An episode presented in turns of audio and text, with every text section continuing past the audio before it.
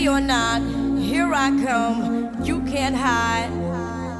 Gonna find you and take it slowly. Ready or not, here I come. You can't hide.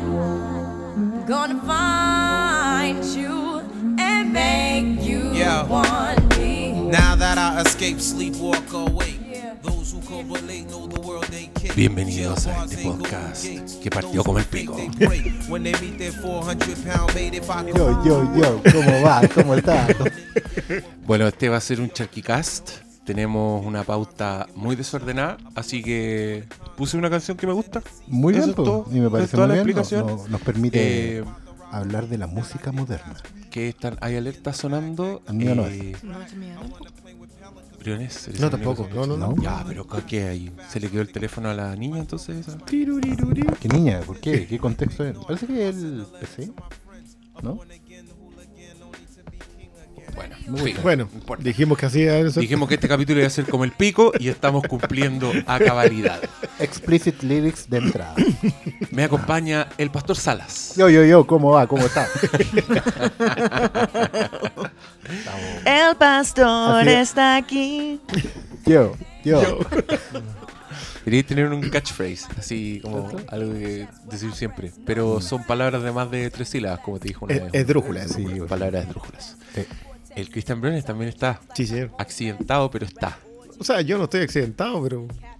Pero la bici sí. Su bicicleta, que es como una extensión de su propio cuerpo, Es cierto. fue pinchada. Así que es como el equivalente que este weón se hubiera torcido un tobillo, una Como así. que Battle Cat se, se le hubiera roto una patita. y encima estaría triste.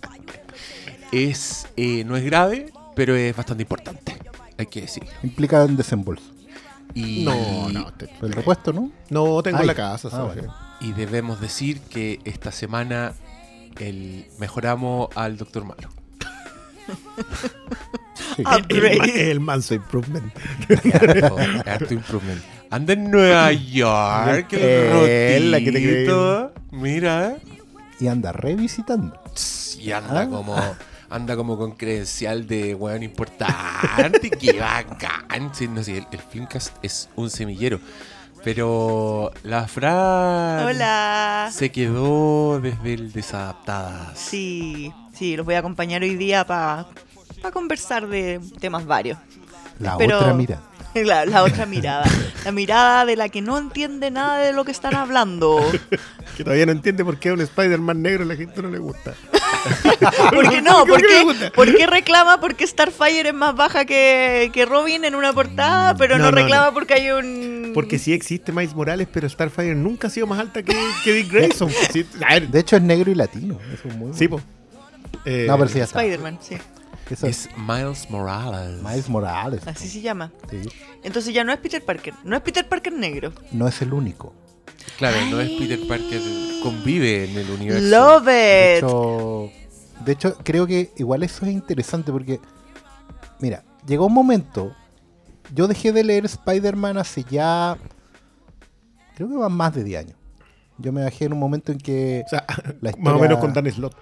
Porque No, lleva no, como yo, una década. yo me bajé más de, Dan- más de 10 años, sí, te tienes razón. Dan Slott es la, el guionista anterior a- al que duró 10 años en Spider-Man. eh, me ofendió, entonces yo me salí. ¿Te ofendió? ¿Qué Sí. te dijo? No, Straczynski nos ofendió todo. Me ofendió. ¿Qué hizo? Pues, Fue como que me sacó la madre. Sí. De hecho, Mal, lo sacó. ¿no? mal. Bueno, pero da lo mismo. ¿Qué hizo? historia. Quiero saber qué hizo. Porque yo no cacho nada. y Yo creo que mucha gente en la Mira, casa también que- quiere saber qué da- hizo. no, te- tenéis razón, es bueno explicarlo porque nos ayuda a entender este contexto. Y yo, por qué soy fan de Miles Morales, a pesar de que nunca he leído ni comprado ninguna de sus historias, pero soy fan a muerte de Miles Morales. Voy a explicar por qué. El fan de cartón, digamos. Claro. No tiene ni un cómic. No, pero es que no. le vamos a dar otro nombre. No, Justamente pero, estamos hablando pero de yo esa creo que compañía. voy a, voy a defender esa postura en, en un sentido. Em, yo venía leyendo Spider-Man de muy chico, más que, más que cualquier otro. Crecí con el personaje, pero el personaje había caído en, un- en una suerte de limbo, y que constantemente como que lo rejuvenecían, o más bien no lo dejaban crecer. Tenía el Spider-Man- síndrome de Peter Pan. Claro, igual que en las películas, Spider-Man parte como en el colegio, ¿cierto? Sí, Después pues vuelve para atrás y vuelve para atrás. atrás está la universidad, trabajaba. pero esos avances, siempre como se, se habían vuelto. De una u otra forma, Spider-Man siempre lo hacían volver a vivir con la tía May. en la pieza en el segundo piso. Un guailón que ya debía tener como 30 y algo, ¿cachai? Seguía Sí. volviendo. ahí. El 30 y tantos no nada hoy día Estuvo eso. casado en algún momento en la continuidad de los 80, lo hicieron divorciar. Bueno, lo hicieron divorciarse, metieron al diablo. la a tía May. Más o menos. La tía May murió. De, no, no sé. Pero no murió porque era un clon. Claro, no, no. No, sí. Entonces llegó un momento en que, en que el, No, el- espé- Espérate cuando lleguemos a la explicación de la ofensa. sí. en que a cierto guionista se le ocurrió em, como meter a Spider-Man de lleno en el mundo adulto y, y agarró un personaje que hace mucho tiempo, a ver, agarró como la polola de los 15 años de Spider-Man, ¿Ya? ¿cachai? Y le dio un trasfondo, en, la metió en un entuerto, ¿cómo podríamos llamarlo? Eh, hizo una suerte de retrocontinuidad y le puso enjundia y drama así como de novela De Dallas. Claro. Ya, se puso dramático. A, a una historia, claro, a una historia que nunca tuvo eso, que era básicamente la chica que era novia de Spider-Man que mató al Duende Verde. Ya, ¿Tuviste Amazing Spider-Man? No. Ya. Cuando, cuando la Emma Stone fue novia de Spider-Man, esa historia de que ella muere, digamos, por estar metida entre medio de, de este adolescente y superhéroe al mismo tiempo. Ay, pobre. ¿Cachai? Entonces, eso, eso es como una historia que marcó a muchos lectores, incluido yo. Y que termina ahí. En el fondo, no, no tenéis por qué, por qué volver a esa historia porque es, es una suerte de hito donde uno se da cuenta que justamente la- el poder, la responsabilidad tienen Sí, po. O sea, es como, es como la culminación de los miedos más grandes de Spider-Man. Totalmente. Y de hecho, De hecho, muchos marcan como ese punto en el fin de la era de plata. claro. En, Sí, el- como en que el cómic. Y ahí ahí se- empieza la debacle que nos lleva a los tiempos oscuros de los 80. Claro. Como que la, la inocencia se murió ese día y todo lo demás. Con Gwen Stacy. Bueno, En los 80 la, energía- la Entonces- inocencia no existía. Claro. Hubo, es muy hubo, probable. hubo un guionista que como que trató de hacer retrocontinuidad con eso, como para plantear que la inocencia nunca había existido. ¿Cachai? Entonces, pero, pero fue meterle...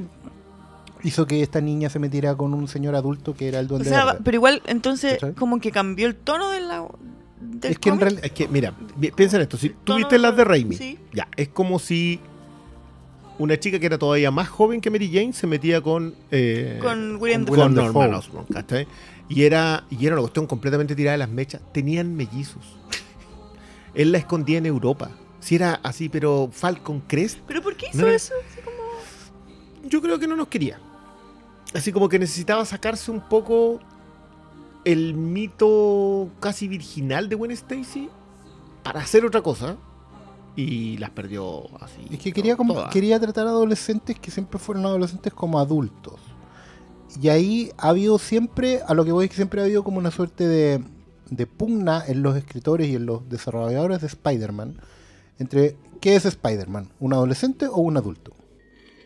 Y siempre están ahí como que van para un lado, van para otro, van para un lado, van para otro. Por ejemplo, Spider-Man lo divorciaron mágicamente porque lo- la dirección de, la editorial dijo, o sea, no nos sirve un Spider-Man casado. Spider-Man es un héroe juvenil, chispeante, ¿cachai? Con, con problemas de los jóvenes actuales. Entonces hicieron que el diablo, digamos, Mephisto, se metiera y, lo, y borrara todo lo que tenía que ver con el matrimonio. Entonces Spider-Man volvía a tener 29 Y- y- años, y pero estaba- la tía May. Claro, lo ponía ahí en una, una situación contra la espalda de la pared. Pero ella ya, ya me había salido. El punto es que siempre Spider-Man ha estado en ese conflicto de lo volvemos adolescente, pero el adolescente inevitablemente crece. Entonces siempre está como creciendo y volviendo para atrás.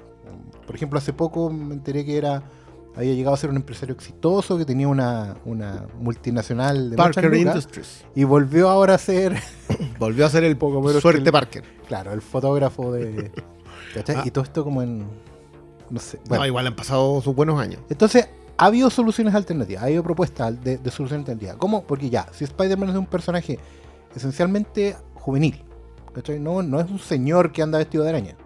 Como que a nadie le entra eso en la cabeza. Ajá. Lo lógico era que hubiera otros Spider-Man, ¿cachai? Y ahí en un momento, en un mundo paralelo, digamos, una tierra paralela, Spider-Man fue Peter Parker, pero después de él vino este otro chico negro latino que era Miles Morales. Porque todos los años los llevan al mismo paseo curso a la sala de la radiación de las Es que- arañas es y, No, como no. siempre hay un cabro que no hace caso, Me encantaría decirte que anda muy lejos de eso, pero no anda tan lejos de eso. no, pero escribir Esto ha pasado y volverá a pasar. No, lo que pasa es que No. en ese mundo Peter Parker sí muere. Muere sacrificándose por lo que él cree que es, la, que es una responsabilidad mucho más grande.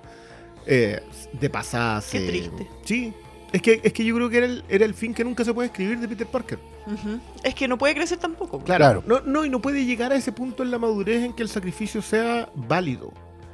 Y, y sí lo hacía, y el mundo se queda sin Spider-Man. Pero en ese mundo, quienes habían desarrollado la tecnología era gente que venía desarrollándola, que era Ujú. Osborn. Y de ahí se roban una araña, y esa araña finalmente le llega a este cabro chico. No hay ninguna cuestión mística, no es, no es como que eres el elegido por la araña, Claro. ¿cachai? No, no. Mm. Eh, pero Miles Morales está inspirado, o sea, él se inspira en Peter Parker porque Peter Parker ya es, Ya es conocido y es ya un es héroe. conocido. El, el Claro. funeral de Parker es, ya olvídate la elegía de Jameson. Yo esa cuestión sigo considerando los, los buenos cómics que leo. Pero Morales se ha ganado su propio espacio. ¿Cómo eso? ¿La elegía de Jameson? El, el- J. el Jameson escribía Sí, sí, sí, el epitafio, escri- escribe Ya. la elegía de. Tanto de que lo odiaba y termina... Sí, po. Y es, es brillante esa Fuerte cosa. igual. Sí. Y lo del Capitán América con la tía May. ¿Qué pasa? ¿Qué? A ver, ¿qué? El Capitán América es de los que llega ahí a- al funeral, ¿cachai? Y le llega un chachazo de la, de la tía May. No, es maravilloso. No, pensé que algo había pasado entre la tía May y No, no, el. Capitán América. la tía May en solamente en Doctor Octopus. En los cómics, la tía May no es Marisa Tomei. No, No. La tía May es Tel Getty. ¿Quién? Pero acá es un pelito menos. Es es la Sally Field. Ah, ya. En, en el universo Ultimate de Sally Field. A ver, Claro, eh, ¿no es la señora son- de Sam Raimi? No. Es Pero tampoco medio. es Marisa Tomei. Mm, Es ya. la señora de Amazing Spider-Man que es la Sally Claro, Field. esto va Ah, pasando como una tierra paralela. Y por eso esta película Igual el animada. Capitán América tiene como 100 años, así que a lo mismo. Mismo, sí. Podría ¿verdad? haber pasado Sí. algo entre el ellos. punto Yo es que siempre acuerdo de eso, la de los animada. What We Do in the Shadows. Sí. La diferencia de edad. Si estamos hablando lo mismo en el podcast de los vampiros. Bueno, Ya lo van a escuchar, el, En el de capítulo anterior. Bueno, el punto es que Into the Spider-Verse, esta película animada que salió el tráiler y todo, se fijaban en eso. Me y nadie se fijaba, por ejemplo, que había un Spider-Man noir, que un Spider-Man como de los años 30, así casi steampunk. Es porque en, ese, en esa historia se van a juntar como los distintos universos donde hay distintas versiones de Spider-Man. Por eso va, está el Spider-Man chancho, Ya, ¿cachai? perfecto. El Spider-Chancho, ¿no? Que, ¿Cómo se que ya está en la serie. Ese no es el de, Sí, ese no es el de los Simpsons. Puerco araña, el puerco araña. Más o menos. Más o menos de ahí salió, sí. Que, que se llama Peter Porker. Peter No, ay, lo amo. Ah, quiero tener un chanchito. ponerle No, así. ojo, ojo que si en Netflix está la serie de. de Ay, sí, del dicen que es muy buena. Es excelente. esas- de esas cuestiones si también que le va pero con un tubo. Si te fijáis, al fin y al cabo, todas las distintas versiones de Spider-Man tratan de conservar ese concepto de que es un héroe juvenil. ¿cachai? Es un adolescente aprendiendo sobre responsabilidad en distintas circunstancias, incluso en distintos géneros. Pues a mí también me gusta mucho Spider-Man, Sí, porque es como otro, otro- otra posibilidad que era que no fuera Peter, sino que su novia o, o su... Que, que Su por amiga, cierto también era inventora y todo el tema. Claro, que la que se convirtiera en Spider-Man. Cosas que también parten como talla y terminan siendo. O hace años atrás también me gustaba mucho la historia paralela de la hija de Spider-Man. Que era la May Parker. May Parker. ¿Cachai? Ah. Que seguía como. Porque claro, obviamente en ese mundo, eh, Peter Parker hacía lo lógico, que era retirarse cuando se hacía adulto. Le decía, no, esta pendejada, y, y lo dejaba, lo dejaba y se convertía en, en un señor. En un señor. Sí, Se convertía en el tío Ben. Claro. De hecho, también lo que pasa en, en- en la dinastía de M cuando él vuelve, digamos, siendo un Spider-Man, Exitoso. claro, ¿no? Y el, y el Spider-Man de la chaqueta es el. Yo, yo a mí el que me- de, de todos del Spider-Verse el que más me gusta es el Panqueta. Ah. Porque hay un Spider-Man británico que es Punky. Ah, es como Y un flight británico. Claro, y hombre, olvídate, yo lo Taylor en inglés era imposible. Habla en Cockney. Hablaba en Cockney y anda, y el traje de Spider-Man tiene un, Eh, moi- tiene- un moja, ¿cachai? Pero de punta. Buenísimo. No, el- Es como Paquito. Yo no sé si van a aparecer todos esos personajes, de esta cuestión, pero el Spider-Verse es una de las cosas más entretenidas que yo le Pero es que, pucha, igual ahí le dieron el palo al gato porque pueden hacer muchas, muchas películas eternamente para siempre y... En, eh, en la serie Spider-Man pasan, hacen como un capítulo por cada uno. Ya. Van como con un Spider- Spider-Knight, ¿cachai? Que cuida el castillo. Eh, está el del Spider-Man Noir, que yo lo encuentro buenísimo. Ese es más viejo, sí. Claro, porque, bueno, Y el Spider-Ham también es maravilloso. Sabes que yo encuentro muy fascinante que. mm, Porque lo que dice la Fran es verdad, como es, es el medio palo al gato. Entendís que en verdad Disney cuando compró Marvel estaba haciendo una weá más El mejor negocio que han hecho. inteligente que la mierda. Pero lo que me gusta de esta película es que igual es distinta, como que propone una animación distinta que es, es palpico, como que veía el tráiler y quedé impresionado. No sé, no sé cómo va a funcionar eso en un largometraje, ¿cachai? Mm. Porque en un, en un tráiler como que alcanzáis a procesar lo bello del diseño. Bueno, hay planos que duran un segundo, que simulan viñetas, cuadros de diálogo, que es CGI, pero es CGI que parece dibujado. Y encuentro la raja que hagan esas weas. Como. A mí me, Puta, lo que más sí, me, po, weón, me entusiasma de esta película es que le estén poniendo ficha a un proyecto que, primero, por, por el público al que va dirigido, entiende que tiene que romper el soporte. Que es una weá que los videojuegos han intentado, pero no lo han logrado, porque los videojuegos en muchos sentidos son harto más conservadores, en el sentido de que tienen que apegarse a la jugabilidad. ¿Cachai? Es como el gran límite que tienen. A pesar de que, que en la lógica de un juego, igual tú podrías hacer cosas que no son jugar. Me explico. O sea, tú podrías estar enchufado a la consola, eh, siguiendo un modo historia, o da lo mismo, o en el modo libre, digamos. Pero podrías hacer cosas que no fueran jugar. Como, por ejemplo, eh, por decir una cosa, escuchar el soundtrack de el- la- del momento en que estás ahí en el juego. ¿Cachai? O ver unas películas asociadas al- a, la cuestión que están viendo los personajes, o investigar, o construir tu propia historia, bla, bla, bla, bla. Pues como O sea, Ready Player One, pues como poder Claro, hacer- como poder hacer cosas que no tienen que ver con la linealidad. De él ir pasando etapas o ir quemando objetivos. ¿Cachai? Que es lo, lo que ha mantenido los juegos un poco limitados. Sí, Igual desde los Grand Theft Auto vienen haciendo eso que es el del mundo abierto. Sí, po. Pero claro, pero todavía por, por una cuestión tecnológica en realidad, está, to- está ahí todavía un poco limitado a ir quemando etapas. los, Va, y- los va y limpiando el últimos- mapa. Los últimos están en otra. Yo, Sí, yo diría que el Red Dead Redemption, por algo lo esperan tanto para este fin sí, de año. porque de hecho Porque los viene- desarrolladores entienden que tienen que ir a una experiencia Claro, total. Pero, pero lo que construyen ahí es una, es una épica mucho más grande. O sea, al fin y al cabo ahí se sacrifica la jugabilidad, que es, tenéis que hacer una misión. Claro. Podía hacer cualquier cosa, o no podía hacer nada. Pero lo que decís tú con respecto a romper el soporte, y, y- y yo creo que es cierto que, que la gracia de esta película, estamos hablando de Spider-Man Into the Spider-Verse, Sí, que se estrena a fin de año también, Sí, claro. eh, que es un riesgo menor. Porque no creo que sea una película de 200 millones de dólares No, como po. cuestan las Pixar, ¿cachai? Pero es justamente lo que en otros soportes han estado probando. Por ejemplo, en- hay, hay series de web series en que tú no seguís una historia, como que seguís experiencia. Por ejemplo, hay, hay web series que tú veis el capítulo y el capítulo no se trata de una protagonista haciendo algo que tiene consecuencias en el siguiente capítulo. Es básicamente mensaje. ¿Cachai? Como sucesión de, de diálogo que después pueden hacer o no sentido eh, en el futuro. O pueden cerrar un sentido en el pasado de, la- secuencia de video. Pero al final lo que están haciendo es construir una experiencia. Es como que tú te vas familiarizando con un estado de las cosas en torno a uno o varios personajes. Es una web muy rara y que mezcla sonido, que mezcla eh, vi- eh, videoarte, por decirlo, porque son Mm. hay- a veces hay secuencias animadas con filmadas o no, ¿cachai? Hay mucha gente que está experimentando eso con el formato. Gente que, por ejemplo, tú no podéis ver un episodio X si no te has leído una entrada de blog, por decirte una. O un posteo Claro, en una red te social. vas saliendo, no es que estés Claro. rompiendo el formato, es que estás Es Es que en el multimedial, fondo, claro, po. es que en el fondo está, está rompiendo un formato porque está integrando la misma experiencia de esos usuarios. De gente que no se, no se sienta en la sala de cine a ver una película, sino que la empieza a ver en el teléfono, simultáneamente la está viendo en YouTube. Mm. Está consumiendo trailers con la película, con la crítica, con el podcast al mismo tiempo. Es una hueá muy rara. Si tú entendís que esa, ese, ese público que viene está consumiendo el contenido de esa manera, que eventualmente no le van a importar los spoilers, que le importa mucho cómo se hizo este efecto como lo otro, quién está actuando aquí, lo, lo que piensa o manifiesta el desarrollador de la película o los actores sobre ciertos temas, cómo influyen en la misma experiencia de ver la película. ¿Cachai? Porque hoy en día no da lo mismo que un actor sea homofóbico o no para la experiencia de la película. Mm. O de la serie, O sea, que ya la- las obras no son solamente su obra. po. Exactamente, la obra, eh, porque la experiencia es simultánea y multimedial. ¿cachai? No digo que Spider-Verse vaya a hacer eso, pero claramente creo yo que puede ser una. Ojalá los locos puedan experimentar, porque ya están experimentando con el formato de la animación. ¿cachai? Están haciendo un cross media que hace 10 años no hubiéramos aceptado. ¿Cachai? Como que, oye, pero sea, ¿por qué no- no- mezclando.? No, es, ¿cachai? Es como- no- no es tampoco tan, tan novedoso si te fijáis que eh, en los libros se hace hace mucho tiempo, en las narrativas gráficas se hace hace mucho rato. Claro. Podéis meter entre medio un cuento. pero no son todavía, no eran soportes de alta masividad. Claro, por, por el tema multimedial, pero Claro. lo, lo que dice la Fran es cierto, o sea, es multimedia al fin y al cabo. No estáis pensando solamente en una expresión artística.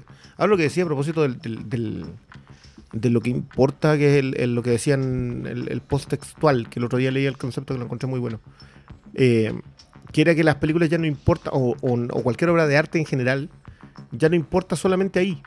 No, La, la- la- lo que piensa el director es una cosa, lo que dice la película es otra cosa. Se analiza en función de.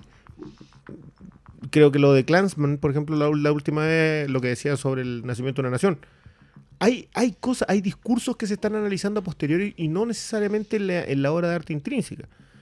Ahora, si eso se puede aplicar completamente al entretenimiento, es, es un, es un tema aparte. Yo creo que todavía ahí hay falta, falta picota para tenerlo más claro. Pero este tipo de elementos sí te da para eso. Ahora tenéis la ventaja que da lo mismo con la animación. Nadie va a tener una opinión extra. ese es el verdadero campo experimental. de- Claro. Yo creo que hay una fantasía de ciencia ficción en la que todo el futuro va a ser animado, po. Es como esa cuestión, como el, el- el mito terror de que los dibujos y la animación van a reemplazar a los actores. Como todo está. Como, Rogue One. por ejemplo. Por ejemplo. Una, una eterna discusión que pueden encontrar en su capítulo de Rogue One. The Rogue. Oye, nunca pensé que íbamos a llegar a estos temas. Estoy fascinado. Yo, yo sabía que iba a ser Cast, pero estos niveles, wow, Ah, wow. Y eso que estamos hablando de un tráiler. no, ni siquiera hemos entrado en ningún tipo de materia. Puta madre. Bueno, 20 minutos. Vamos. Eh, ¿Qué le podemos contar a la audiencia? Bueno, contarles que hemos visto hartas películas, estamos ocupaditos. Yo estoy con un producto audiovisual al aire en este momento en el que yo estoy participando, así que también veo todos los días la teleserie Pacto de Sangre, como ustedes también deberían hacer. Y por eso mismo no he, no he visto tantas películas, no he alcanzado a ir a premiers, pero... Pero está contento. Yo le he leído muchos besitos, sobre todo este fin de semana. se- es que. Te entrete, weón. ¿Sí? Sí. Si, si no, si no la han visto, véanla. Denle una oportunidad. Está en internet todos los capítulos y van como en el 10 recién. Así que se, se ponen al día rápido y se enchufan. Pero mm, nada, pues vamos a tratar de contarles un poco, hacerle unas recomendaciones por ahí. No sé, pues ya, si el título de este podcast de decir algo de, de qué hablamos. Así que ustedes saben más que nosotros. Oh, estamos hablando con los auditores del futuro, Sí, po. estamos hablando- ellos tienen Siempre. información que nosotros no. Siempre. Pero en los charquicas colocas el detalle.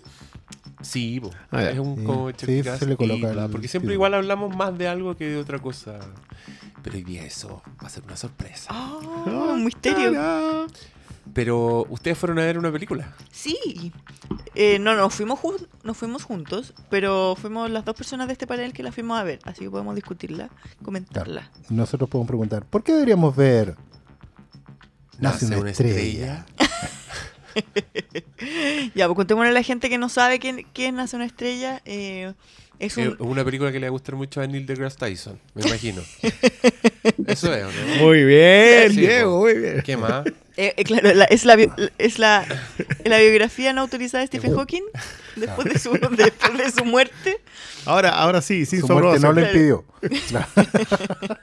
O, quizá- quizás es la historia de su muerte, porque se murió y se transformó en una estrella. Con música de mobile. Ay, eso lo cacharon. Ya, eh, Nace una estrella es un remake de un remake de un remake.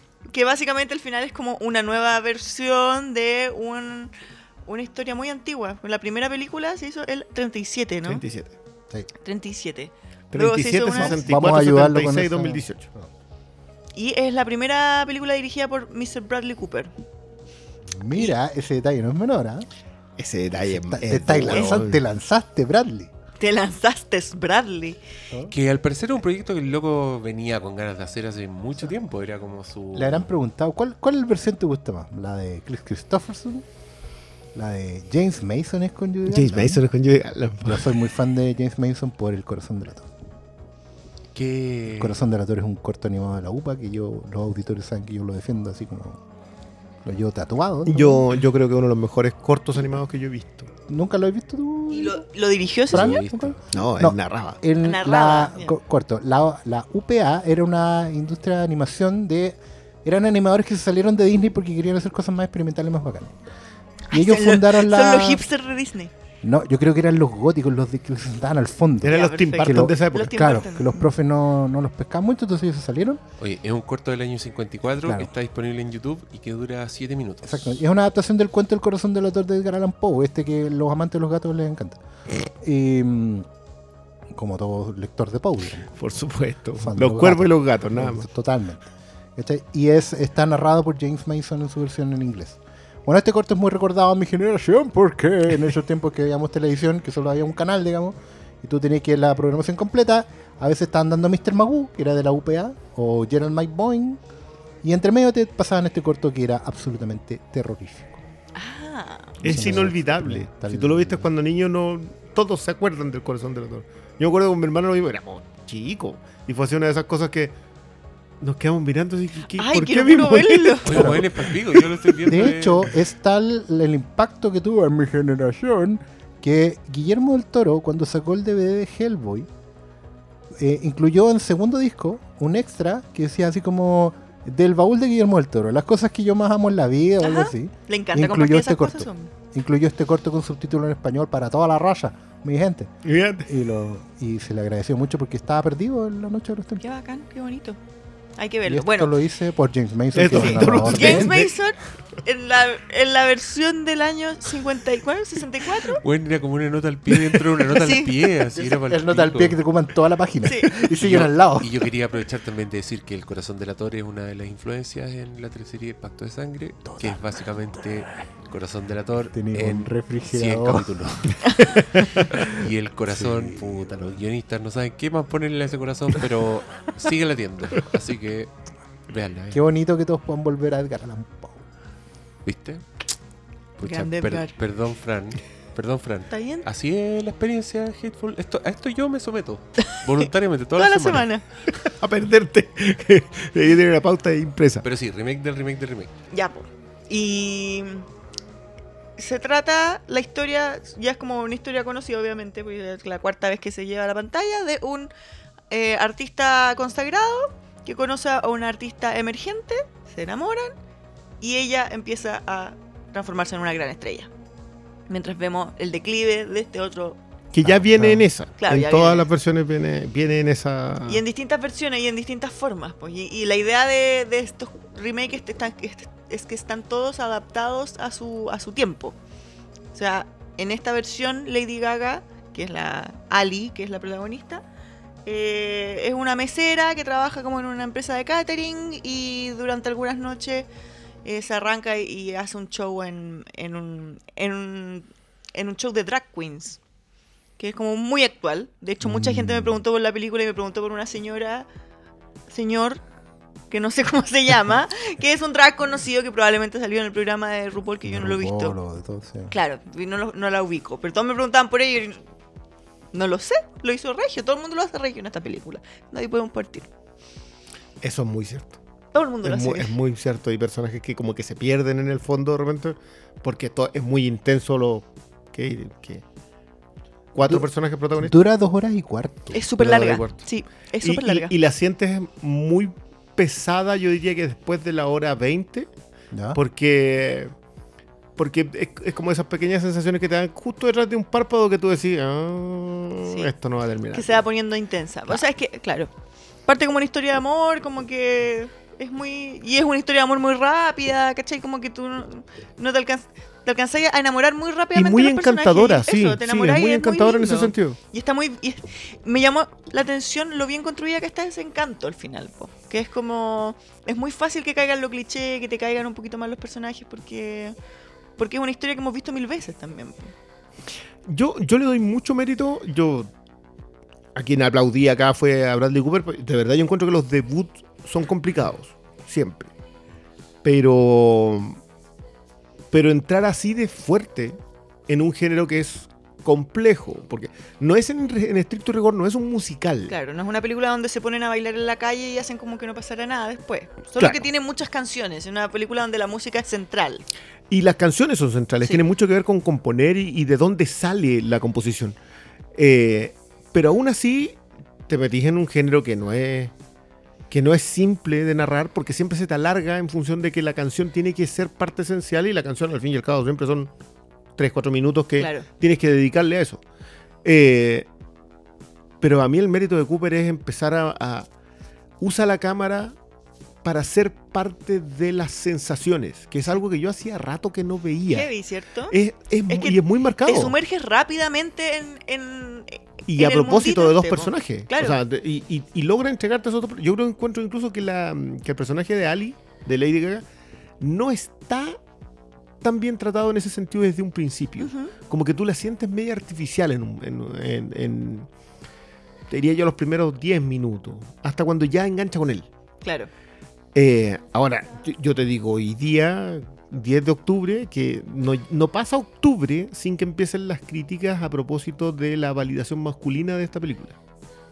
Como Creo que. que hoy día leí una. Tú ya leíste Ya una, empezó, ya, sí. ya ¿Sí? empezó. ¿A- Que, ¿A qué te refieres? ¿Como que a que ella no podría haberlo hecho sin él? ¿Es eso? ¿O como- por un lado, aunque Nace una estrella siempre se trató de Sí, eso, pues, sí, esa es la idea. eh, pero no, tiene que ver con que lo, el personaje que construye Cooper eh, está en que, independiente de su toxicidad como hombre, o sea, la toxicidad masculina, igual es víctima a él. Ya. Y por lo tanto le roba el protagonismo que debiera tener la auténtica estrella de la eso película. que trata es- la película, sí, po. pero esta.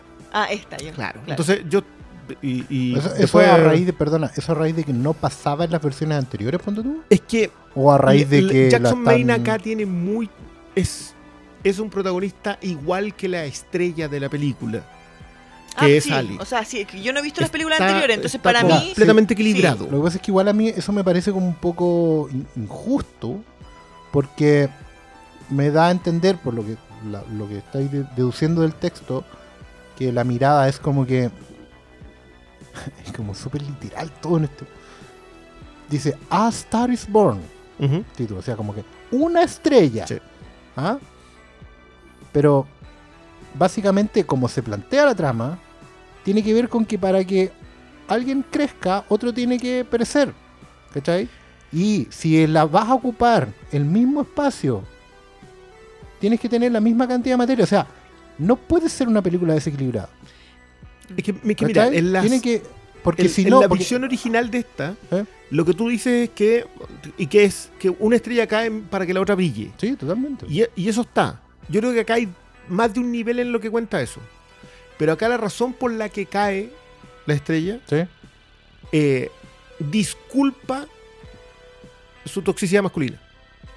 Y esa disculpa te doy firmado que van a acusarla de robarle el protagonismo porque se lo, porque se lo lleva. Jackson Maine Claro. acá tiene mucho peso y es importante como personaje. Pero es que ese, ese argumento parte de la base que hay un robo de protagonismo. Como Sí. que hubiera un, un deber ser Sí, en ese protagonismo. Pero ¿de dónde se suma eso? Es que, Si los personajes se plantean en una historia desde la Sí. historia, no desde el es hecho de que es sea... no, no, no, no, equivoques. Yo creo que eso sí funciona extraordinariamente bien y Ya. creo que eso es una de las cosas que hace esta película mucho mejor.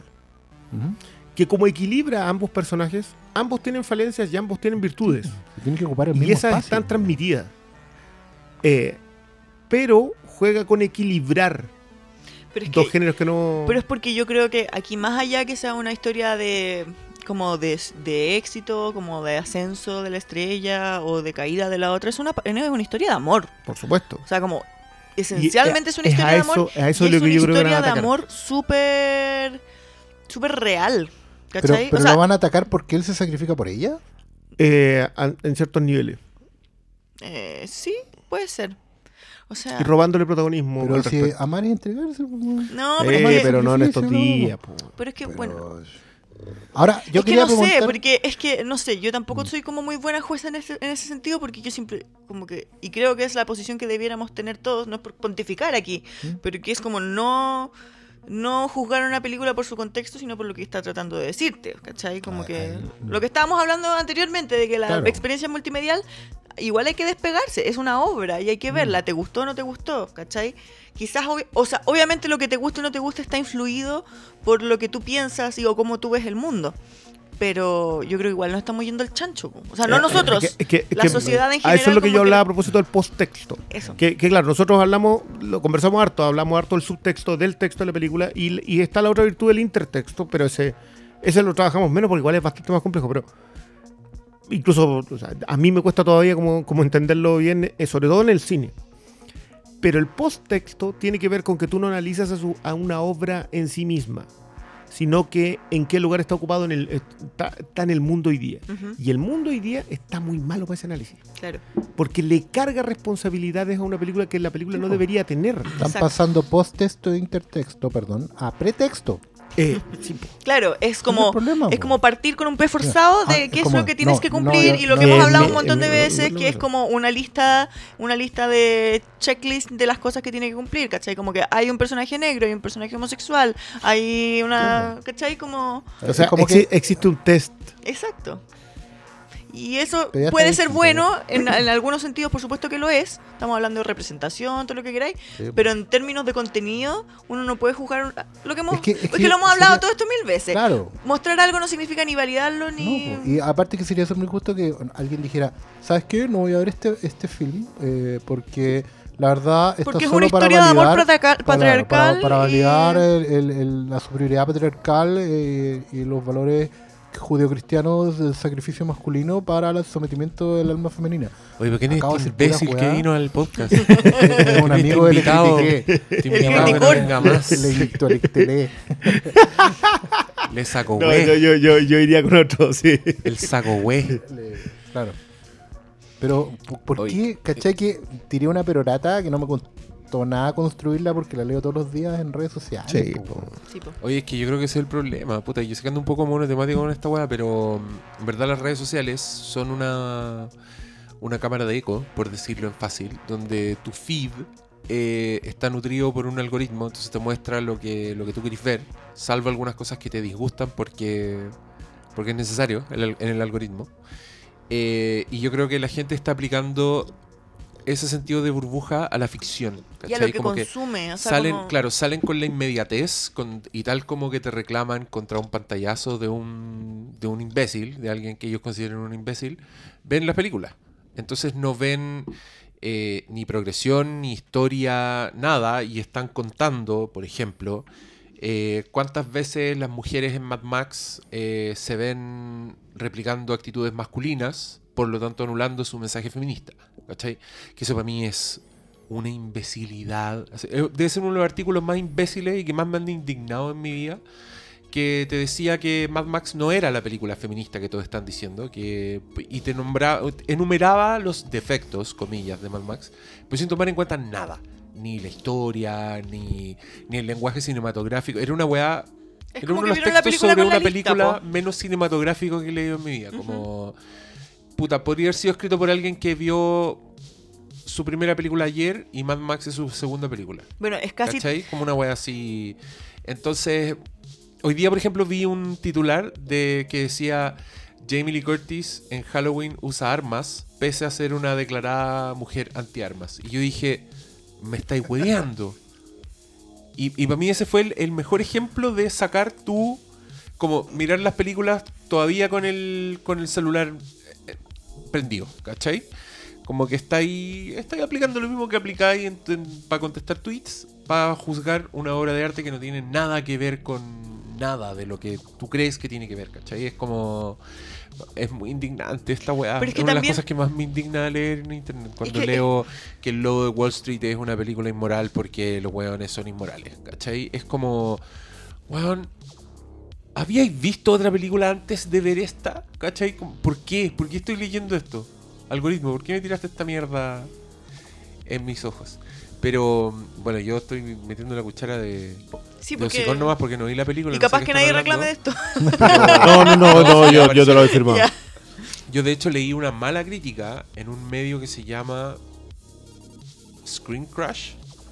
Que era una mala película. Y, de- y te hablaban del proyecto de vanidad de Bradley Cooper, que era que, el- No, la- no lo que lo que está tratando de decir es pésimo, ¿cachai? Esos eran como los... Pero es que esa es la weá. ¿Qué está tratando de decir? No está, tra- está tratando de contar una Era historia. como extra, extra, extra película. Claro, ¿cachai? extra Eran- cinematográfico. Entonces ahí, lata, po, weón. Es que además es, es una cuestión de que es súper triste además porque lo que se le está exigiendo a la obra de ficción es que refleje lo que yo pienso que debiera ser el mundo, pero el mundo funciona de una forma muy distinta a la que todos quisiéramos que funcionara y va a seguir funcionando así igual, ¿cachai? O sea, relación, más, más allá de lo que se trata de la película, van a seguir ex- existiendo relaciones tóxicas, van a seguir existiendo eh, problemas de racismo, falta de representación en los puestos de trabajo. Entonces, que una película lo muestre o no lo muestre, no lo va a.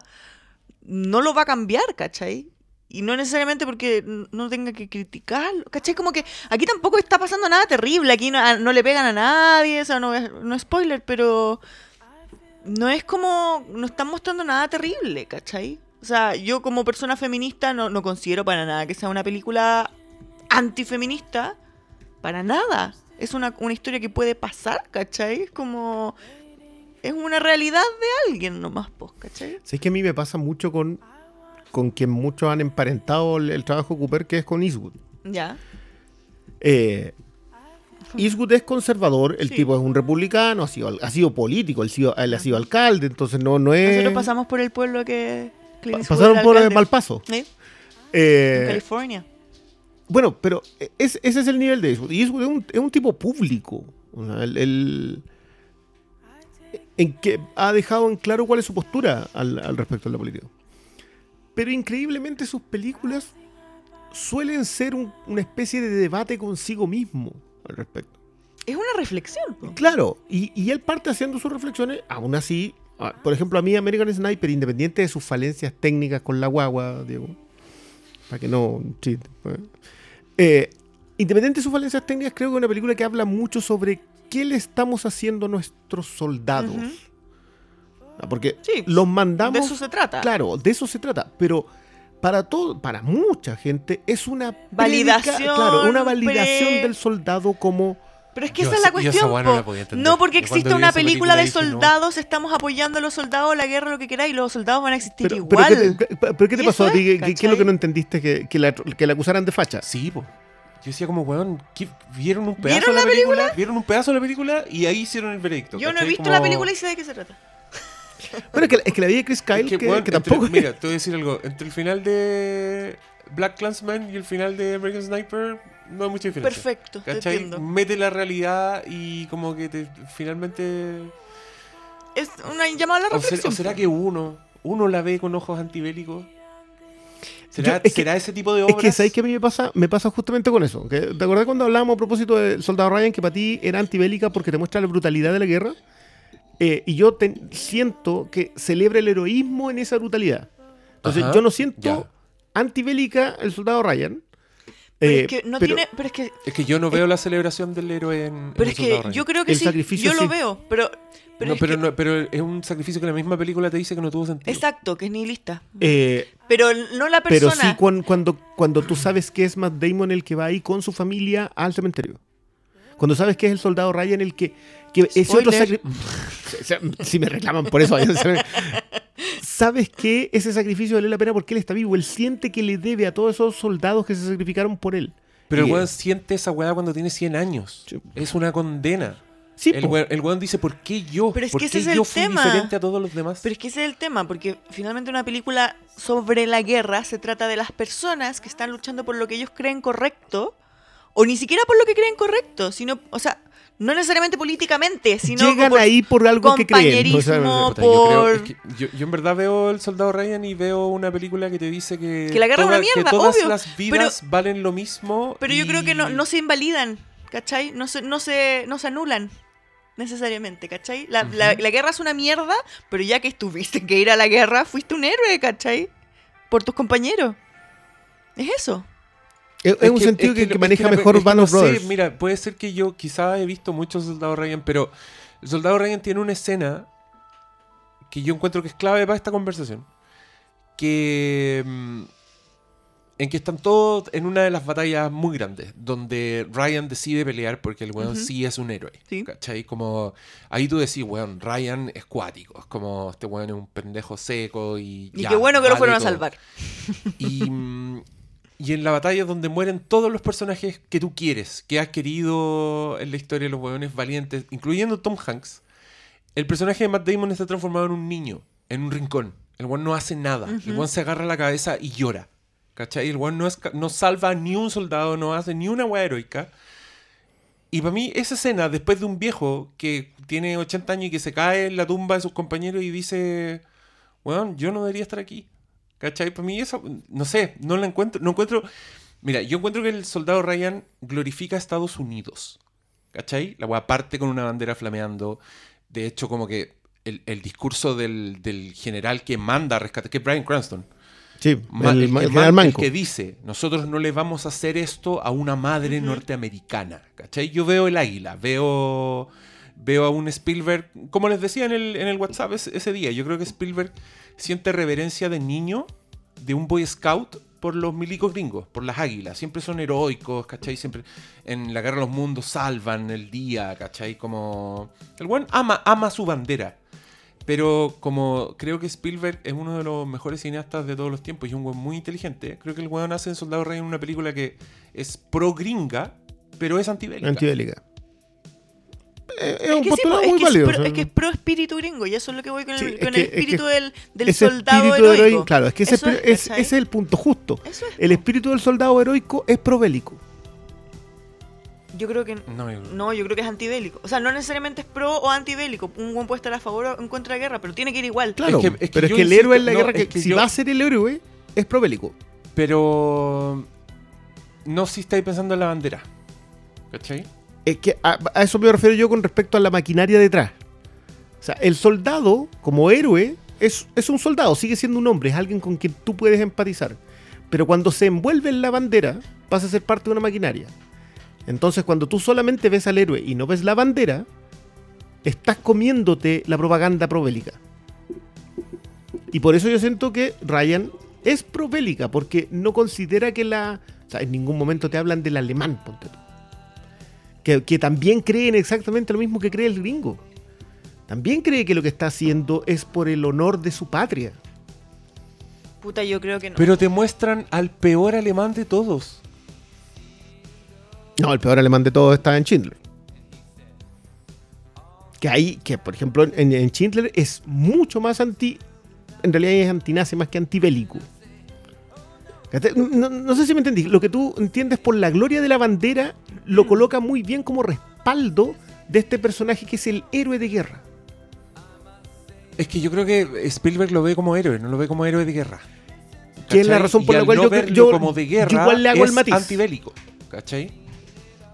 Es que bueno, no me Eh, podéis decir. es que es por eso mira, yo digo que no se Espérate. Yo, yo- no, sí, yo concuerdo con eso. existiendo Pearl Harbor de Michael Bay, con sus planos heroicos. Pero esa es inepta en ese sentido. Las escenas donde, donde tú aplaudís porque los buenos le escriben en un misil a los japoneses, chupen los japoneses culiados, donde No, te no muestran. era eso, pero ya. te- ¿Qué era? No me acuerdo. Pero le hacen un plano glorioso Sí, y sí, después sí, te muestran bombardeando un, un pueblito japonés donde hay geishas y es el momento heroico de la película triunfal, ¿cachai? Entonces, Ya, sa- puta, eso es probélico. Eso es probélico, pues weón, no me weí. Eso es panfletario.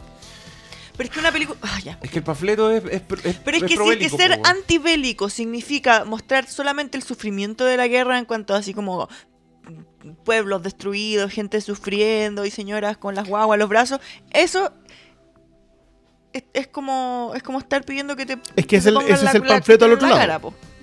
¿Qué, es lo que me ha pasado? No, lo sé, pues, con Ken Lock, por ejemplo. A mí Ken Lock es un cineasta que me gusta caleta. Pero siento que hay películas en que se le cae el panfleto. La canción de Carla, ponte tú. Pero yo veo Mi nombre es Joe y sé que la hizo bien, fue sutil en, la- en las dos cosas. Pero me pasa con American Sniper en dos escenas. La escena cuando le dispara al niño y la escena cuando le ruega que no. Yo siento que ese arco que hace ahí Eastwood no es muy distinto de lo que terminó heredando Cooper. Para volver, digamos, a, Nación Estrella. Siento que entiende a su personaje de un punto a otro, sabe dónde llevarlo. Obviamente American Sniper tiene otros problemas, que, que no es que no es el eh, donde pero sí siento que él te dice es un tipo brillante, es un héroe, es sumamente apto para la guerra, es un guerrero, es un soldado, pero llega un momento en donde entiende que lo que tiene que hacer no, no, no debería tener que hacerlo. Y ahí pasa a hacer lo otro. Ahora, probablemente muchos dicen que, que el- el- una de las mejores críticas que he leído que es, es un fascista emocional. Es decir, sigues teniendo todo ese discurso pro, pro algo, pero como maneja muy bien las emociones, porque el tipo es, es muy bueno en eso, te puede pasar lo otro. Ahora, yo de nuevo, las reflexiones, lo que él hace en Mystic River, lo que hace en Million Dollar Baby, lo que hace... Hasta en Hereafter, aunque... hombre, Lo que hace en Gran Torino. Gran Torino, sí, son reflexiones en las cuales él pone a prueba sus propios puntos de vista. claro. Ese ejercicio está hoy día invalidado completamente. Porque es un viejo facho. Exactamente. Así como que partir de ese punto, la idea de- del debate consigo mismo está de- descartado. Exacto. Ahora, ahora a mí me interesa justamente si A Star is Born, si la estrella de Eastwood se está apagando, es porque nace la de Bradley Cooper. Ah, Eh, La, ¿A la. Es que, es que sabes que igual, no, es que hay un tema porque es la primera cosa, estuve revisando y no tiene ni un corto. Ni un- ni un videoclip. Nada, Nada. nada, ni un video casero, sí, nada. ah, Bradley Cooper, ya, sí. sí. Bradley Cooper. O sea, es como debut, Ah, debutísimo. Claro, igual se nota que si te vas a tirar con esto, esto tiene que ser un proyecto de toda tu vida. Loco, así, esto es... Es que de hecho lo es, la música también es suya. Sí. Es que estaba hablando, dirige, escribe, con un montón de gente, pero escribe. Sí. Está basado en tres películas anteriores. De- Estamos de hecho, hablando de un el tema de igual- del igual- pasado en. Pongámonos en un contexto de él. Esta, esta, eh, Star is Born es un clásico americano. O sea, está para, lo, para la cinematografía gringa, está a la altura de Ben Hur. O sea, es una película que tú vienes. O sea, es parte del imaginario colectivo. Claro, una- son películas que se ven his- históricamente en familia y, y por algo no, no es llegar a ser. Sobre un- todo la de Judy Garland. ¿cachai? Por, supuesto. la- de Barbara Streisand, independiente que sea hoy día la más recordada, no es. Es porque está más cerca. La más- no, pero es la, la de Judy mejor- Garland. Pero las dos, por ejemplo, por decir un, un tecnicismo idiota, pero las dos salieron con Digibook. ¿Cachai? O sea, Este se lo merece, ¿eh? sí, ¿cachai? Entonces, yo siento que, que de una forma u otra puede ser que Cooper esté construyendo desde acá una suerte de. A ver. Yo no sé si será igual porque Eastwood viene dirigiendo de antes y Eastwood partió con películas chiquititas. Pero me acuerdo cuando, cuando el viejo dirigió Bird. ¿Cachai? Ya. Que era una suerte como de. Salía completamente de, de lo que se esperaba de él, del contexto de él, porque él hacía o, o cosas de acción o, o de vaquero, digamos. ¿sí? Y salió con Bird de repente y como que todos nos enteramos de que al viejo le gustaba. Ah, claro, supimos, supimos que el hombre era O sea, mu- A musiquero. pesar de que si, si mirabais para atrás era súper obvio, con la musicalización y siempre había elementos de. De hecho, su primer músico era un jazzista. Claro, pues, la primera película, No, no, no, el eh, Fielding era, era, era jazzero, tenía banda. claro. Entonces tú, no sé, pues, si están viendo, no te va a decir que tiene el mismo pulso o que dirige igual, pero hay No, no, cosas que no, está no, pero el heredando- pulso es súper respetable. ¿Mm? Mira, yo igual soy cauto con eso porque Charles Lawton dirigió una sola película en su vida. ¿Qué pedazo película? ¿Cachai? Ahora, Digámosle a la Yo- gente quién es Charlotte, ah, ok, sí, eh, Charles Lawton eh, un actor. era un actorazo de la vieja, de la an- antigua, no alcanza para vieja Sí. escuela. Eh, la- ¿Cuál será la más famosa de la, de la del Bounty? Bueno, con Maltés. Para nuestro audio escucha. Pucha, quedarán de eso. Bueno. Pero Charles Lawton dirigió una sola película que se llama La Noche del Cazador. Con Ron Mitchum. Eh, y nada más. Después de eso no volvió a dirigir. Ahora, si yo hoy día fuera Bradley Cooper, que lo más probable es que llegue a la temporada de premios con cierta holgura, Sí, por lo que se está leyendo, sí, seguro. O sea, Eh, yo creo que es cosa de ver la película para ver que está hecha con, con miras a. pero está hecha con miras a sin caer en, Sin en- caer en en lo- la sí. Weinstein, ¿cachai? Sí. En la, en la- vieja Miramax. Totalmente. Está hecha con mucha honestidad. Yo eso Es sí le eso- respeto exacto. caleta. o sea. A ver, veamos, cosas por las que se puede, por las que recomendamos ver esta película. Honestidad. Concuerdo completo. Es una película súper real. No es, a pesar de lo que podría ser, es súper poco pretenciosa en términos como de como es poco efectista encuentro yo a pesar de que a pesar de que es intensa no cae ni en la ceboll- ni en el cebolleo narrativamente no. No. O sea, yo creo Eh. que no, no hay ningún momento en que tú digas, ya está, que me están picando el cebolla. Exacto. Incluso en los momentos que son sumamente dramáticos, cuando se habla de eventos anteriores que son profundísimos, no.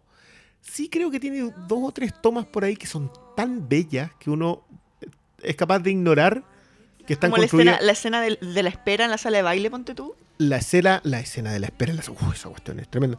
No, Eh, para mí, la, yo para mí ahí la escena de, ¿qué la- onda de las luces. Cooper? Para mí la escena de las luces yo dije, ya, listo, te, te- te tiraste, porque la hacen paralelo, la hacen un montaje seguido y termina solamente con la luz y tú ya, ya ahí está ahí en el suelo. Es heavy como trabaja con, con un ritmo de montaje súper súper rápido. Y, y, y van y- y el ritmo de montaje también está relacionado con la, con la intención que va mostrándote en cada acto, porque el primer acto es claramente Es una, un- es romántico a, a es una historia, es una comedia romántica casi. Y, y claro, y después la sube una épica. Que es Aquí cuando- parte cuando- la épica. Ah, claro. En esta, esta canción que estamos escuchando En, ahora en esta secuencia que. es, como- es preciosa. Y esta canción se va derechito al Oscar y probablemente gane. O sea, hoy día sí. No sé qué podría salir Claro, que no. Con tal de volver a hacer cantar a Lady Gaga los Oscars, muy bien. Maravilloso. Sí, Oye, pero Shallow, tremendo Sí, temón. sí. Es muy bonito. A mí igual me gusta el del piano de ella. el- quiero recordarnos así. Pero Ay, pero es que es terrible. sí, porque es que ese- eso es lo que a mí más me gustó de esta película. Que empezáis a darle vuelta y te vais dando cuenta de que no la construye eh, sin saber hacia dónde va. Sabe perfectamente hacia dónde va. La monta en ese sentido. Coloca la cámara para filmarla. Eh, desde un principio sabe exactamente lo que quiere. Eh, el otro día alguien me comentaba que el director de fotografía, que es el director de fotografía de Black Swan, o sea, Ya, no es un tipo que no se haya manejado con la cámara En más escenario. cerca, ¿cachai? Claro, en escenario. Increíblemente también el director de fotografía de Venom. ¿Ya? O sea, el Hay- tipo tiene dos películas en el cine hoy día. Hay que llevar comida a la casa. claro. Pero eh, no es pretenciosa, es honesta. Lady Gaga está muy bien. Está muy por sobre lo que esperaba, definitivamente. Eh, ¿No actúa de ella misma? No. no. Aunque yo creo que sí, de ella. yo creo que sí lo que pasa es que quizás sí, quizás no, porque Lady Gaga, a pesar de que es un personaje súper público y conocido, y de su de su fuera de personaje, de su no estrella, Sí. no conocemos tanto tampoco. De hecho, de hecho yo creo que la historia de esta niña de Ali es bien tiene muchos puntos en común con la historia de Lady Gaga como artista, ¿cachai? Eh, y eso también es bien es bien interesante y eso tiene que ver también con la temporalidad que tiene la, la- que le da esta, esta versión al remake Ya. que es como cómo, cómo llegáis a ser una superestrella hoy día, que- cuáles son los pasos que Mm. tenéis que seguir, ¿cachai? Sí, ahí es un sacrificio en él en la forma meta, de, porque te está contando que murió un tipo de música y nació otro tipo de música. Y, lo, y, el, y el tipo de música que nació Es es, una algo mierda. que, claro, es algo que no viene del lugar en donde debería venir la música. Pero eso no te lo cuen- no te lo hace discursivo. De- vienes a saber, vienes a enterarte de eso, yo diría, solamente si estás dispuesto a verlo en la última escena. Sí. Ahí recién Sí, lo ves. total- sí, totalmente. Bueno, es mucho mejor cuando las cosas llegan a través de los hechos sí. Es que y tú Es te, que y tú te vas es- dando es cuenta. ese es el mayor mérito que No a través de alguien es que te lo cero dice. ex- autoexplicativa. Eso Ah, es. Como que te va llevando por un viaje y tú te vas sorprendiendo, te vas encantando, que es una cosa que creo que es muy importante y muy necesaria. Porque estamos tan acostumbrados a las fórmulas que ya sabemos para dónde va, sabemos cómo nos tiene que caer tal personaje. Aquí no, no es tan así. Y además, debo decir que eh, creo que eh, hay un trabajo súper súper bonito en cuanto al, a la valoración del arte, Ya. el tema de la pasión por lo que uno hace y como si uno realmente ama la música, o sea, el, el género que te guste o no, esta película igual lo logra, ¿cachai? No es solamente una historia sobre las personas, sino sobre, como decía el Cristian, sobre la creación, sobre... eh, el alma que le pone a las cosas. Eso, exacto. De, de dónde viene realmente lo que tú tienes que decir? En, en eso quizás un poquito explicativo, pero no, no Pero lo es porque es súper poético. Es que es bonita, Mm. es muy bonita. Así que bien, yo creo que vayan a verla. No, yo, yo la tengo en mi top del año. Así descaradamente. No, no, no tengo ningún tapujo. Ahí tienen otra tibia recomendación. Oye, sí, he tratado de ser lo menos tibio ¿De qué posible en esta pasada. Yo posteé, escribí, dije que. Me vaya a me vaya a tener que hacer ir a la wea. po. Pero si No, yo no, tenía no. que ir ayer. No, ayer hubo problemas. Ah. Oscarito, Ajá. ¿la, la vendieron o no? ¿Vamos? No, yo creo que sí. Yo creo que sí.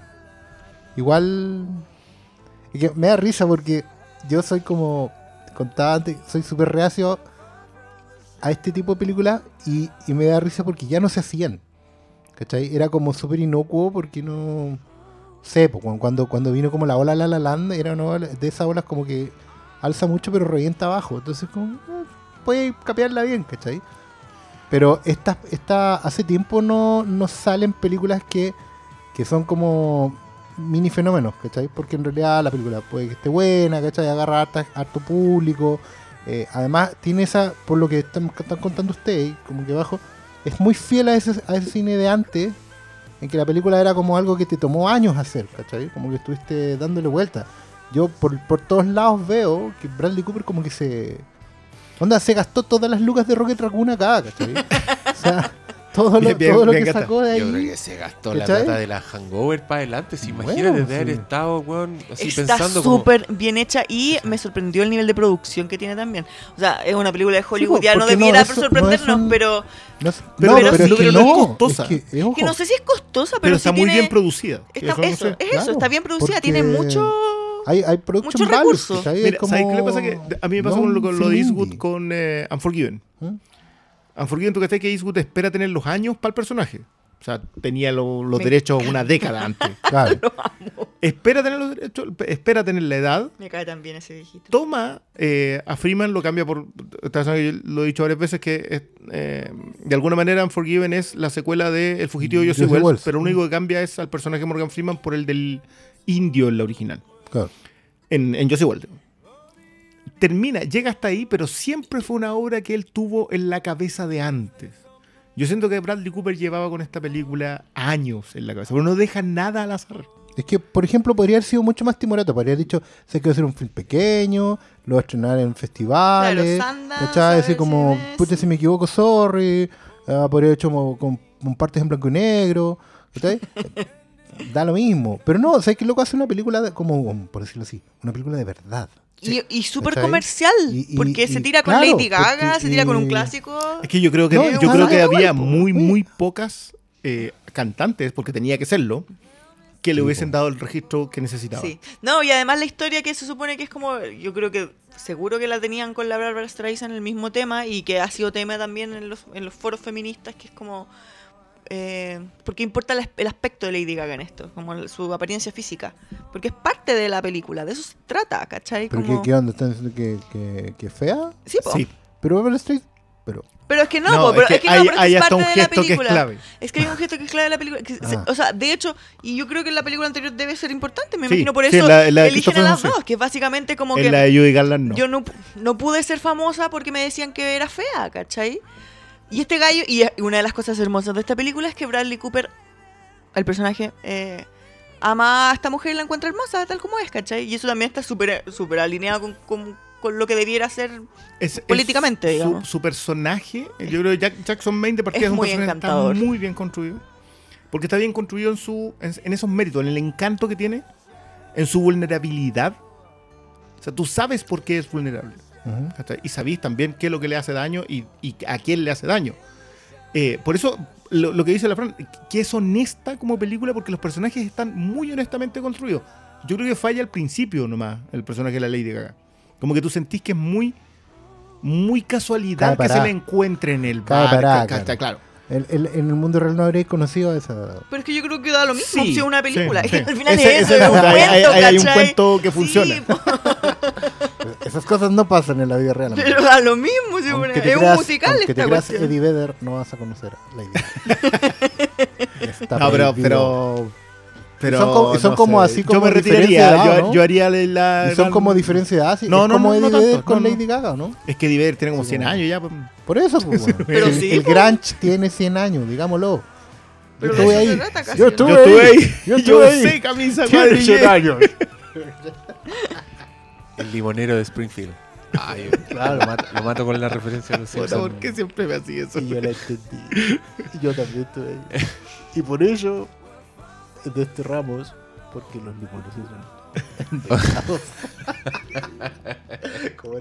Oye, paréntesis antes que continúe. Quiero desmentir algo que dijeron antes. Eh, Charles Lawton no estaba en el Combat Test. No, No, ese era Sidney Greenstreet.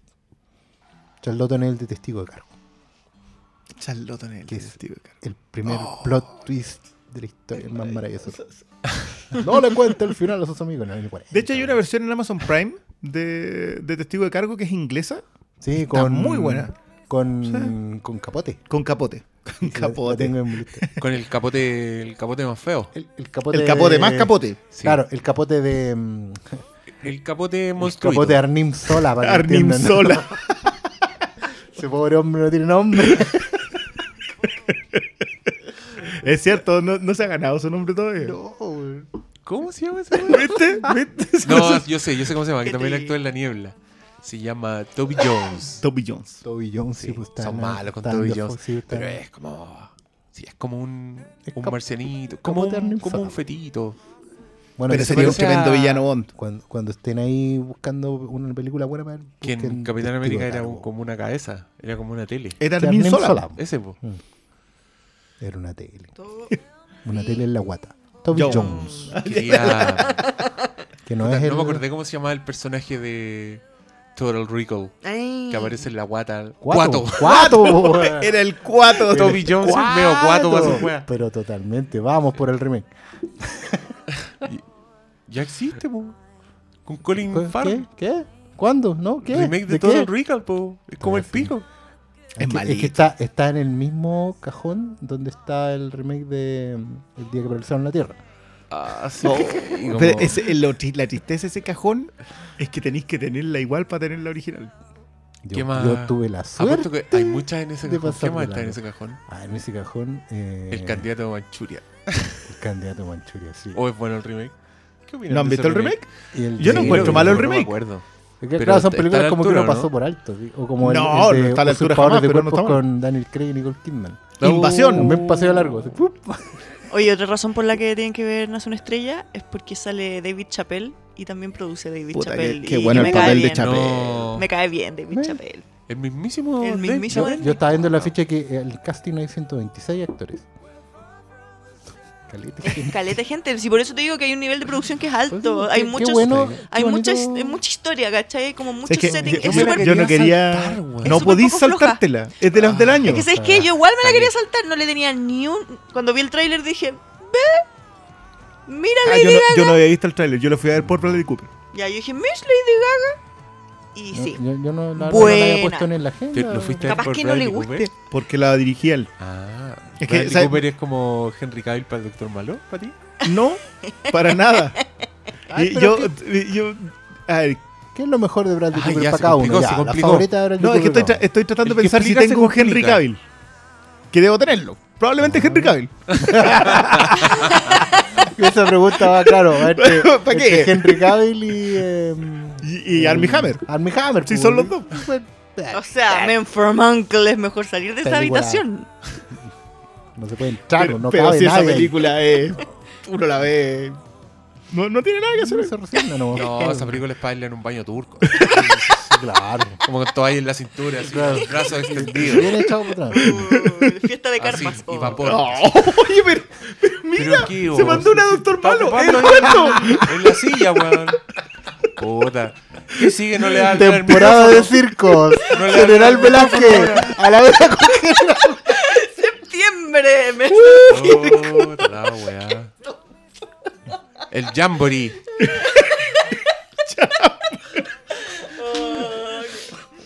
Ya. Gracias por esa imagen. Pero caché que uno trata de hablar como con respeto, No, con altura no, de mira, no, no. de, de la belleza de otras personas del género masculino. Entonces uno, tra- Pero uno tú trata de colocarse como. Tú pusiste la imagen, tú pusiste la tercero, imagen del baño turco. Y lo sexualiza de manera terrible.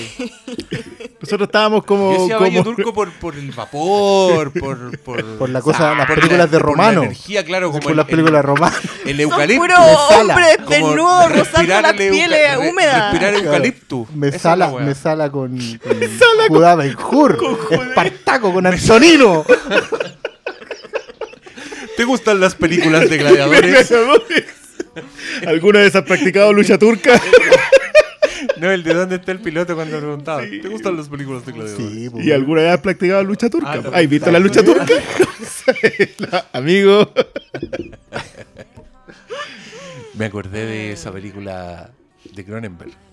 con Viggo Mortensen. Ah, mansa ¿Se acuerdan pelea, la po. escena del, del, ba- del baño turco? Oh, Dolía esa wea. sí. Porque. ah, y ahí estáis listos. Está ahí la vulnerabilidad dolía, expuesta. dolía como un. Era como el talón No, de no, no, no, es que más encima en el, en el vapor, con el cuerpo lente, no, ¿cachai? pues. Un solo tajo y chao. Ay, y dolía como un golpeto allá en camarín de. La puntería que ha desarrollado uno con eso. Gracias por todo. Bueno, así termina, así termina este podcast. No, ¿de qué, ¿de qué vamos a hablar ahora? No sé. ¿Qué han visto en la tele, por ejemplo? Yo estaba puro viendo Octubre el terror. ¿Estáis viendo Octubre el Terror? Sí, estoy haciendo. Está entretenido. Ya, pero eso dejémoslo para Vamos a ver. esa conversación es después. Pero yo, mira, yo acompañé a la Frana por un re- repaso de películas de Drácula y vi, bueno, con mucha alegría en mi corazón la de John Badham. Drácula La de Frank Langella. Drácula con Frank Langella, Con música de John música Williams. John Williams Manso disco que ese. y con un diseño de producción de Hollywood más glorioso, imaginable. ¡Qué película, weón! ¿Sabes que entre paréntesis el otro día es, leí es un. terrorífica, weón. Sí, po, eh, de hecho tiene hartas cosas como de la Es novela. malo Drácula. De la no- cosas de la novela. Estamos hablando de un no tipo que se dedicaba a empalar en- gente. Nunca fue en- bueno. Como en, en otras adaptaciones. Como la parte del barco. Sí, po. Sí, la parte del barco casi Sí. nunca la adaptan porque en realidad la novela es como súper fuera de onda. Pero sí, Como- pero sí, es la parte más difícil Claro. de pasar del libro. Pero- Probablemente me moría como dos semanas. Sí, porque. Porque bueno, es, la- viaje- es- entre comillas latero, pero es porque. Porque se demora en que pase algo, en pues que te un como. viaje en barco en ese tiempo era así. Claro, exacto. Pero tiene esas cosas. Y sabes que estaba leyendo que más encima, eh, una crítica hace poco salió que el Blu-ray actual de Drácula es muy opaco. El, el- el artículo hablaba del efecto Twilight. Ah, De que el transfer, porque el efecto Twilight es que como que todas las películas la- las, les- las decoloran un poco. sí, sí, sí. Las dejan así como en un tono medio metálico. ¿cachai? Muy Twilight. Oh. Y hacían unas comparaciones de, de, de fotogramas. Y claro, y la otra era full color, pues. Así, la- las escenas de la cena, ponte tú, que es nomás. Hay cuántos pedazos de vidrio hay en esa escena. Y era full color, así, gama de, de tonos, de luces. ¿Cachai? No, no así como la Hammer, lo- lo- las películas de la Hammer que eran pintadas con témpera, digamos, de lo, de lo colorida que era. Pero También esto era, vimos, esto era luz así, luz y color maravilloso, y el fotograma del Blu-ray era como todo gris. O sea que más encima puede ser más hermosa. No, yo caí. Me caí en una pasta un poco. Porque después vimos la Hammer. Y. ¡Oh, las weas bonitas, weón! ¿Cuáles vieron? Sí, más que, más que, más que en un tema como la historia es la misma en todas partes, ¿cachai? Es como es impresionante ver cómo va evolucionando el, el cine al final, pues es como es como la el, el- O sea, podía usar Drácula para ver la evolución del cine. Qué buena. totalmente, Completamente. totalmente y es Partiendo de Nosferatu. O sea, la- la- hermoso. las dos Nosferatu y Drácula podían hacerlo. O sea, O sea, es hermoso. El- veíamos la, la primera de Christopher Lee y es, es teatro hecho, hecho cine y es hermoso. esa es muy inglesa en ese sentido. Y son todos Ese es tan el horror feos. de Drácula. sí, Y son todos Que tan viejos. Una de las, de las grandes virtudes que ha tenido el cine inglés es como que se lleva gente del teatro Sí, y lo- en el teatro tenían que ser muy expresivos, suelen ser feos. Sí, sí. Entonces tú ves las series de la BBC Y es ahí donde y no tú hay gente ves- bonita. Y tú ves ahí donde salió el cliché de que los ingleses tienen los dientes feos. Claro, te voy a decir, la- la No tienen plan dental. Hoy vimos. Contestando tu pregunta, vimos Horror of Drácula, la primera de Ya. Hammer, que es del 58. Sí, señor. Y. Y es cuática, tiene weas impactantes. Por ejemplo, que los buenos saben que, que son vampiros desde el principio. No te lo explican. O sea, Jonathan No, Harker. llega con, llega con, un, con una Sí, estaca al sí, corazón. Jonathan Harker Claro. llega al castillo de Drácula, eh, descubre que tiene hoyito y el weón el tiro nota, es una criatura de la noche, debo ir. Y el weón va con una estaca para abajo y tú decís, pero ¿cómo, weón? ¿De dónde? Era Vox Populi la weá, porque. Y ¿O vi- después, ¿Vio las otras películas? y después Claro. el- la primera vez que aparece Van Helsing pone ajos al tiro, como que no te explican la mitología. Ah. Los weones la dan por que conocer. Pero ahí, ahí yo tengo un tema. El- la mitología de la, de lo, del vampirismo no está en el libro de Bram Stoker. Algunos elementos sí. ¿Cuáles? Eh, O, el o tengo- espejo, o escucho desadaptada. Escucha desadaptada, pero, pero igual son más básicos. La luz del sol, el espejo, como... Y los símbolos y religiosos. los símbolos religiosos. El agua bendita y el. Ya. Pero el ajo no. La estaca tampoco. Mm, ¿No? La estaca. No, es que era el, era el corazón. Era romper. La estaca es como una deformación, pero si es una espada al corazón, igual muere. Es la misma cuestión, pues. Al final es recurso de la cinematografía. Lo que lo bonito que tenía la Hammer es que en realidad inconscientemente siempre se sumieron como secuelas de las Universal. Siempre, si tú, te- tú las miras Ah. Sí, po, todas, querían hacer lo mismo. todos están ya, no te vamos a explicar porque asumimos que ustedes Vienen Oh, a ver eso porque a oh usted le my gustan los vampiros. Exactamente, ustedes ya vieron las otras películas. Estamos contando es una nueva versión de esa historia, pero es como cuando tú veis La momia, ponte tú, con Christopher Lee, es la misma historia de, de la momia de Karloff, pero hay cuestiones que no se cansan en explicarte, o sea, avanzan o La profundizan, raja. ¿cachai? O, o las, o las mejoran. Me encanta eso porque van construyendo sobre la otra. ¿cachai? Por ejemplo, a mí una secuencia de la momia de Karloff que yo amo es la secuencia cuando el- la momia que no es momia despierta y el otro profesor se vuelve loco. digamos. El, que abrió la tumba se vuelve loco y queda así Renzo con Renfield. O la secuencia de, em, de cuando cuentan cómo la momia se convirtió en... porque cometió sacrilegio y lo condenan a, a enterrarse vivo, en, ¿cachai? Pero ponte tú, en la, la Hammer agregan el detalle que le cortaron la lengua en el proceso. Ya. Es más terrorista. Para que no pudiera gritarle a los dioses. Ah, ya. Y ahí te crea, te termina por crear la momia zombie que todos dicen. Que, ¿cachai? que es la que todos Qué tienen idea. Entonces Sí, van, van construyendo sobre lo que ya había, claro. A mí me sorprendió, eh, de hecho, tiré el trazo como 40, 50 años para adelante, que cuando este Jonathan Harker, de la Drácula de, de Hammer, mata a la primera vampiresa, le clava una estaca, después muestran el plan, vuelven a mostrar el ataúd y, y es una anciana, es como una vieja que está ahí, y yo dije, oh, la weá creepy a la vez. La Fran dijo El Resplandor, y yo dije sí, El Resplandor como 20 años antes. Y, y es uno de los planos que yo encuentro más inquietante de Let the Right One In. Que es cuando el, el niñito se corta y cae sangre al suelo y la vampira se tira como a chupar el suelo. Y por un plano que el pendejo mira, Ah, la se buena manda, le- un, levanta se la manda un cabeza, bilbo. Levanta la cabeza y es. No, es una vieja No, no, sí, no sé. que no tiene nada, ni siquiera tiene cara de monstruo, ¿cachai? Pero por un segundo el- la vampira niñita es una anciana que está... Y, y yo esa weá me dio pesadilla. Oye, dije, la Dayana weá- me comentó de esa película en el Ah, la podcast y ya. quiero puro verla. Ya, veámosla. Vamos. ¿No hablaron La- de, la la- de las dos? No sé. Aunque en realidad yo creo No, que una tiene su mérito. es lo de Claro. la niña y la diferencia de las edades en, en esa película. Eso era Claro. más que nada porque estamos hablando de la inmortalidad.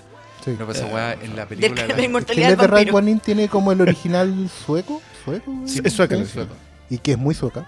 Que decirlo. Muy suave. O sea, un Eh, vampiro es una sueco. película carismática con Sí, vampiros. es una weá. Un vampiro sueco es muy distinto a un Oh, vampiro. y está la gringa que yo creo que también tiene harto mérito. Mí Tiene esa- me mérito, pero no. No, Hay, hay un par de detalles que A mí me la... Lo siento, me la caga Chloe Grace Moretz. Bueno, Igual que Carrie. Ah, es nueva.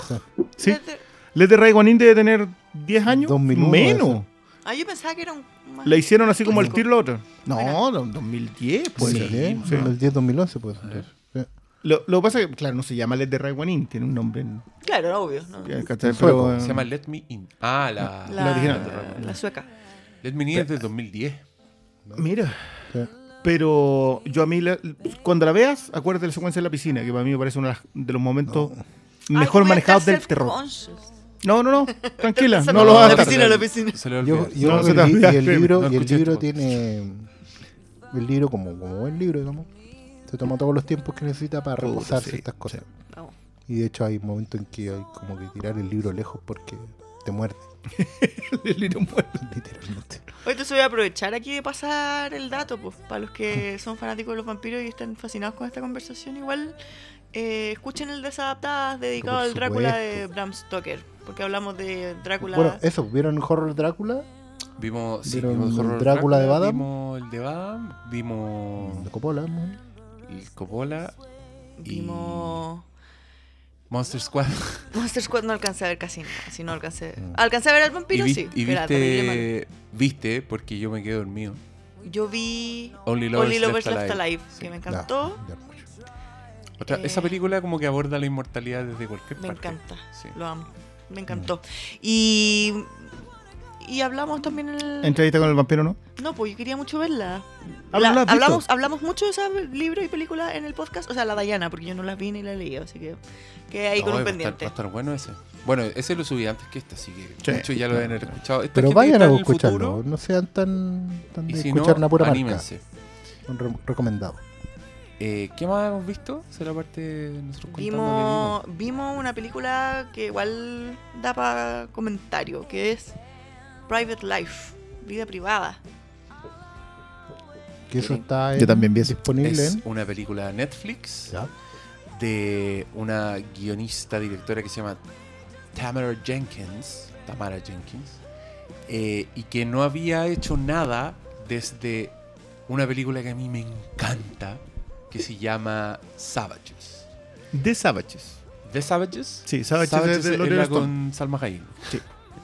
Ya, no Importante. vean, no vean Savages, vean The Savages, porque es una, son unos hermanos que son su apellido Savage. De hecho, en, en latino se Fred llama Savage. La Familia Savage. Savage. Así se llama el, Ah, ya, el perfecto. título. No en Los Salvajes. No, o sea, es el, Sí, sí, el sí. pun. Sí, pero, pero en castellano no se traduce. Claro. Está Laura Linney y Philip Seymour Hoffman en unas actuaciones Tan fue antes. maravillosas. Ponía los dos ¿La viste? pantalla. No, ¿Viste pero me decís que ¿Tú la están los dos ahí. Oh, la weá, la weá linda, weón. es, es una película que en, en su momento yo la vi porque estaba producida por Alexander Payne. Sí. Y es muy Alexander Payne. El director de Entre Copas, de Sí. Descendants. Pero esa es como una como un lote de gente que es muy algo. Porque igual yo para hacen mí asado los domingos. No, a Bombach me parece como de los mismos. Mm. Ah, yo, yo ese lo encuentro más pesimista que, que a esto. No sé, eh, yo Es vi, que mira, vi es vida que- privada. Es que, sí, pero es que Savages tiene el mismo optimismo que tiene Entre Copas. Que es una weá como, ¿sabéis qué? Todo es una mierda, pero le voy a, Pero- le voy a dar una oportunidad más a la vida. Pero nos ¿cachai? queremos. Creo que esa weá cambió en Private Life. Pero eso es otro tema. En su momento para mí fue muy Alexander Payne. Fue como muy weón. Oh, este weón. Como, ¿Cómo lo- la loca pudo llegar a una imagen final tan efectiva y tan simple que a mí como que me, me pegó una patada en el corazón justo antes de tirar los créditos finales, ¿cachai? Esa weá me pasa con Entre Copas, me pasa con About Schmidt, me pasó con... También es de ese- También es de Alexander Payne. Mm. Me pasó con The Savages y no me pasó con Private Life. Pero quería Es que decir el final que, es es súper distinto. quería decir que por ahí va la cosa. Estos son, son O sea, es- es que que es peor pusimos- porque uno espera que pase eso. Es que ya dijimos que es como un subgénero la cuestión. Pues se supone que es como un Claro. dramedy, un poco. dramedy. Es un dramedy, pero es como un. que es muy drama y es muy comedia. es- y es muy real, es muy Sí. real. Eso es, como que todo el rato estás diciendo esta weá es demasiado real. Entonces por Y- eso te deja, hay que verlo con cierta... No es una película entretenida de ver, ¿cachai? No es como una weá que digamos, ay, juntémonos, tomamos pa- comamos palomitas. Pero no se hace larga. No, lo pero es lo entretenida, pasas- porque lo pasáis bien. muy bien. Porque es muy... es- tiene la- el lado de comedia súper bien desarrollado, ¿cachai? Oye, pero Aparte que está actuado. Contemos pero- que actúa Paul Giamatti y Catherine Hahn, que es una, es una huevona seca. grosa. La amo. Y estos dos son es un matrimonio que llevan casados mucho rato y están tratando eh, por todos los medios posibles de concebir un hijo. ¿cachai? O de tener un hijo, como sea. Claro. Y es una, una es, puta, es casi un documental la weá porque es muy real el proceso con todo, la- con todo lo latero, con todo lo frustrante que es muy realista, pero a la vez es muy gracioso. Como de alguna forma encuentra una comedia que a ratos es fina y a ratos es muy exagerada, pero que siempre funciona. Esa weá yo la encontré sorprendente. como yo solté una carcajada real con el con el weón cuando está delante de la película porno. Y la escalada de esa escena, yo la encontré remata en el papel. alta comedia. Esta weá, yo dije, esta weá es una gran comedia. Pero tres escenas después estaba súper angustiado, tenía mucha pena y estuve así dos horas completas. Es saltando verdad. de una, pata a la otra. de emociones. Pero para el pico. Pa'l y la weá sí. no dejaba de ser. eh, Sí. los personajes no dejaban de ser fascinantes, de ser queribles. Oye, a mí me gustó mucho esta película. Yo, yo creo que la gran cualidad que tiene, eh, independiente que yo encuentro que te pega mucho, o sea, no, no es... Que esa es la weá. Igual No te es- pega y te pega en el piso cuando está ahí sangrando. Eso, no es compasiva. Sí. No. No, no, te tiene ni una piedad. Te, te pega y... Sí, y si, y si trata, y si son temas sensibles, yo, yo de verdad que la- lo digo como con, con advertencia. O sea, si usted ha tenido un tema con el tema de concebir hijos y todo, quizás esta no es su No, película. no la vea. Es súper, o sea, yo que no he sido mamá, no he tenido problemas, puta, me puse en todas esas situaciones y me fue, me fui al hoyo, ¿cachai? Como que Lo- lo es de esas, es que es no de estas películas que tú sabes, a mí me pasó con esta película, que yo sé que es una muy buena película, me gustó objetivamente, pero no necesariamente me dejó en un buen lugar ni me, ni la, ni la disfruté en el sentido de, lo que te decía, como de pasarlo bien, ¿cachai? Claro, Porque te pega en el piso y te, te no, no remata. sé, yo, igual. yo ahí tengo... Es que, con- bueno, es que concuerdo caleta con tu es- perspectiva, pero... Es que depende de, de qué tan sensible es para ti el tema también. pues, No, no, no, yo Como- creo... O sea, yo, yo igual la vi con la Tania, la vi con mi mujer. Y, y, y nosotros estuvimos en varios de las situaciones, que es algo, que eso es otra cosa que me gustó, Caleta. Te muestra un montón de situaciones con respecto a la paternidad, a ser padres. Y te las coloca desde el vacío de no hasta la responsabilidad del sí. Ujú. Y el espectro es gigante. Claro. Ahora, hay un término que pasa durante la película que te juro que a mí me... Si, si hubo algo que me pegó en esta película, fue el eh, emotional scam. Ya. La idea que exista la estafa emocional Ajá. y que exista un término para definirlo. Que, que vamos a contar así como, porque es parte de la historia y no es un spoiler grave, digamos. Es que esta, esta pareja en, dentro de su proceso para pa, pa tener hijos quiso adoptar y se encontraron en estos sitios con gente, una niña que dijo que le iba a dar su hijo y que finalmente la niña nunca existió, nunca estuvo embarazada ni nada, solamente quería la atención. Sí, nada más. Y Entonces ellos ya vienen con ese peso de una de un intento súper fallido y súper doloroso porque se habían encariñado hasta con la niña. Y, y yo creo que hay ahí también una que, que- que es para mí la- el, el punto al donde más me aproximé a la película, que es que creo que retrata muy bien un par de generaciones de- de- del mundo en el que vivimos. Sí. eh, en las que todas estamos falentes de exactamente lo mismo. A todos nos falta exactamente lo mismo, pero estamos tan en otra realizarnos bajo distintas bajo, bajo di- distintos cánones que se nos olvida querer en la pasada. Y, y te juro que por eso también siento que la película te pega mucho, porque te dice que eso es lo que te falta, pero no te lo entrega en ningún momento. Claro. Y cuando tienes a tipos de eso, termina en un colchón desinflado, ¿cachai? Y no sé, yo, yo, es una, yo sí la vería de nuevo por distintas razones, porque creo que es que una película te conmueva, puede que no necesariamente de buena forma, porque Claro. tú no quedas bien, tienes en eso completamente razón. Eh, igual es buen arte. De todas formas. Es y es necesario y está bien. El, el arte no, no siempre tiene que dejarte bien, ¿cachai? O sea, yo creo que te tiene que descolocar en O sea, de todas formas te tiene que remecer. Es de- de- para eso estamos, ¿cachai? Estamos recepcionando la cuestión, así como absorbiendo. Pero, Sí, yo, yo- yo la vi anoche y fue así como... pero bueno, está súper bien hecha. Más encima que la, la- Mira, yo vi también otra cosa que se llama eh, octavo grado, eighth grade, que es sobre la generación de... o sea, cuando tenéis 12 años estáis saliendo de... o 13 años estáis saliendo de octavo. Octavos son 13, 14 años. ¿cachai? Eh, y te juro que es súper dura porque puedes ver lo que le pasa a una generación que vive en otro mundo. Que está conectado a redes sociales, que tiene, pero sigue teniendo los mismos problemas que tenías tú.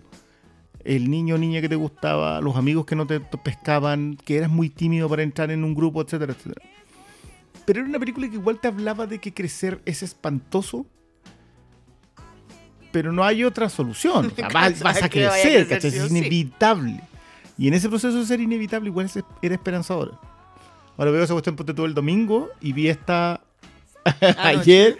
Entonces, como que te, te lleva de un lado a otro. Ambas, muy buen arte, ¿eh? Ahora te toca ver a Moore de Haneke, entonces. Claro, para tirarte en una generación después que. Sí, pero todas pasan. Es que a mí es una de las cuestiones que me, que me ocurre. He visto tres muy buenas películas en tres días. ¿está bien? Eh, y todas pasadas por el mismo, bajo el mismo punto. La necesidad que tenemos los seres humanos de ser queridos De conectar. de conec- y- de también expresar lo que somos nosotros mismos. ¿Qué somos? Y, y en el qué somos, cuando yo te digo quién soy, que igual me quieras. Y esa cuestión, que parece ser una conversación de club de lectura, de, de señora, que no lo es, que yo creo que al contrario, es una necesidad inherente en todos, que la tenemos abandonada. Eh, Sí, pues que es tabú igual. Claro, pero el otro día alguien me, me coloca en Twitter, mire, Fílmico también tiene su corazoncito romántico. que esa es la sí, cuestión, pero, pues, como- pero obvio. Lo, que pasa es que. Es que la vulnerabilidad. Lo que pasa es que últimamente estamos es- tan expuestos Es que uno se arma que un personaje. justamente eh, vas bas- construyendo personajes y vas disimulando al fin y al cabo. Eh, a ver, como, está, como estamos expuestos, uno se predispone. ¿Cachai? Y te predisponís a sentir de una u otra manera. Ese es el problema. Entonces, uno, como bien dice la Fran, entra en personaje. Y el personaje es- tiene un guion, por muy corneta que sea, y tenés que atenerte el guion. Entonces, el que es gótico, drama, se tiene que mantener ahí, aunque esté feliz. ¿Cachai? Si no, es poco consecuente, cancelado. ¿Cachai? Entonces, claro, lo, lo mismo, pues si, si el, el, el- el- Pero eso, el yo me, yo me el personaje- considero, yo me considero de izquierda, no puedo estar de acuerdo nunca con alguien de Nunca, derecha. jamás. Por ejemplo, ya, incluso a veces uno no está predispuesto, pero las audiencias en redes sociales te predisponen igual. Se hacen un. O sea, nosotros jugamos con el tema, por ejemplo, del pastor, pero el pastor tiene un perfil en el cual se tiene que mantener incluso emocionalmente. pues, bueno. ¿Cachai? No podía agarrar Entonces, la puteada claro, que queréis pegarle a mucha gente o no, no- o no lo hago siempre, o cuando me pasan cosas así graves, grandes, ah, mare magnums emocionales, no. ¿Qué va a pasar con el pastor? No se sabe, ¿cachai? Bueno, eso también va a depender de mí cuánto mantenga el personaje o no. Porque... Eso es lo bueno de haber visto lucha libre, y uno sabe que los personajes de repente pueden cambiar. Pero Y se convierten así, agarráis a siguetazo a alguien y cambiar. Es bacán eso. Poder hacer eso algún día, prepárense. Se viene el pastor y va a salir con una, una, máscara mexicana, el pastor. y No, va a y ser- siempre con una traición entre medio, eso es lo mejor. Uy. Son tan cornetas, pero tan maravillosas al mismo tiempo. Yo, ah, yo creo que Del Toro nos debe esa película. De, lu- de, De la lucha libre. El santo. algún Sí, el santo. Santo y Blue Demon contra Drácula y la momia y Del Toro se retira. Sí, ¿Sería bonito? Que ya sería un remake. bien. Que por, por cierto, una joyita de, de su género Santo y Blue Demon versus Drácula y la momia. ¿Qué Batman ¿Qué versus teams, Superman? weón? Sí, po. La raja. La. Yo vi tanta esa película donde la daban en el en Canal 7, así como los sábados a las 5 de la tarde. Can- bueno, Canal Nacional. Canal Nacional, pues no, te, no podías cambiar el canal. Sí, no tenía otro. O lo la ¿no? película o te a- Es como yo que veía puras cosas mexicanas toda mi infancia porque solo llegaba a la red a mi casa. Nada más. Nada más. Nada más. Entonces vi el chat. Me veía Pasión de. Sí, pues todas esas cuestiones. eh, lo que llamamos las mujeres. Mm. Que ahora también hay una versión chilena. Porque lo de calidad se copia, obviamente. Y, eh, y recuerdo a mi padre llorando frente a la pantalla con lo que lloramos las mujeres. lo que callamos las mujeres. No, es un- ¿Y qué callan las mujeres? no se callan nada. hablan hasta por la oreja.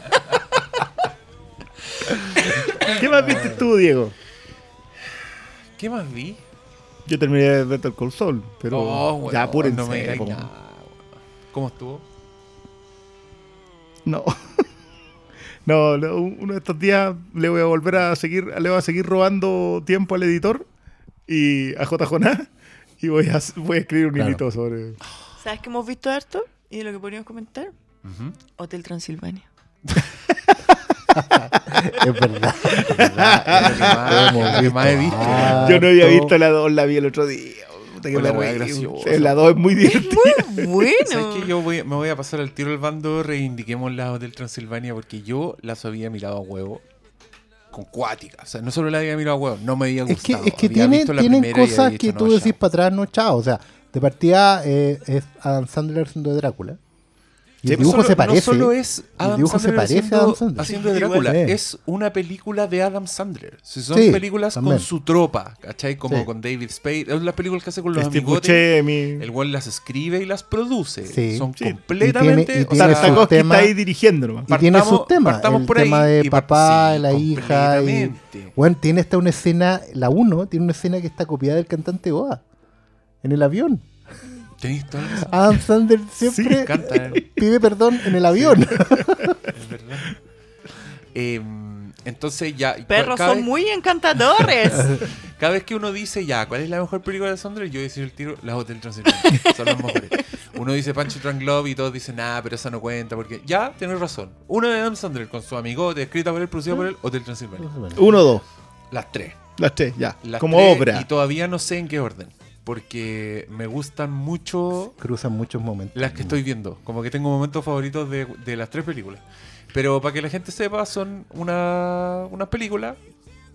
Yo he hablado mucho, no sé qué he dicho en el podcast y qué he dicho en la realidad, porque en verdad he hablado mucho No, de creo películas. No, en el podcast nunca nunca hablado Nunca de hemos hablado de- Ah, ya. Pero hoy, pero hoy día sí hablamos de Justo cuando antes lo de estábamos empezar. grabando. Sí. Sí, Claro. ya. Em, para los que no sepan, son una weá que juntan a todos Una los película monstruos. animada de Y Sony. que se trata de Drácula, que vive en un hotel, porque él decidió poder que los monstruos que- tengan un lugar donde Claro, ir de porque es vacaciones. que Drácula, claro, tuvo un trauma y se retiró, digamos. Claro, y él se encierra como... Claro, y, con- y convirtió Y su este castillo en un hotel para monstruos para que los monstruos puedan salir de vacaciones. Y como que la familia del weón, sus amigotes son los monstruos clásicos. hombre Frankenstein. Frankenstein, Pero unas versiones retorcidas para niños.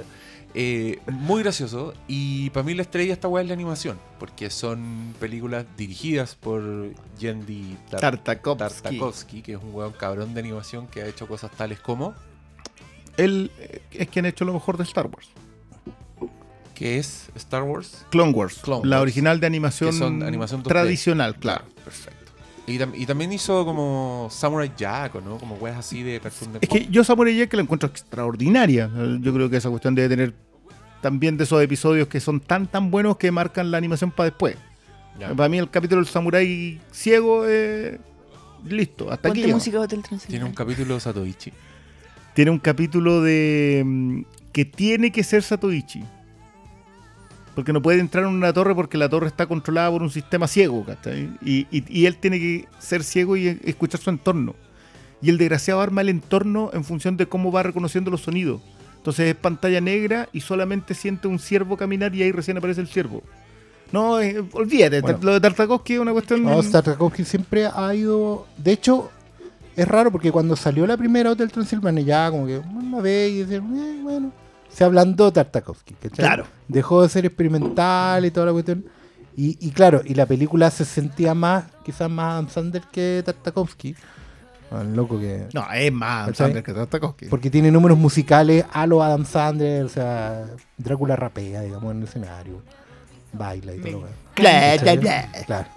Bla, bla, Bla, bla. bla, bla, bla. ¿De qué, de qué me estás hablando tú? Bla, bla, bla. Yo no te digo bla, bla, bla. Pero claro, todas esas cosas son en superficie. Pero si uno ve mejor la película, te das cuenta que de entrada tiene un cariño así de la puta madre por todas las propiedades que Mucho visto. dato, mucho guiño así, hardcore.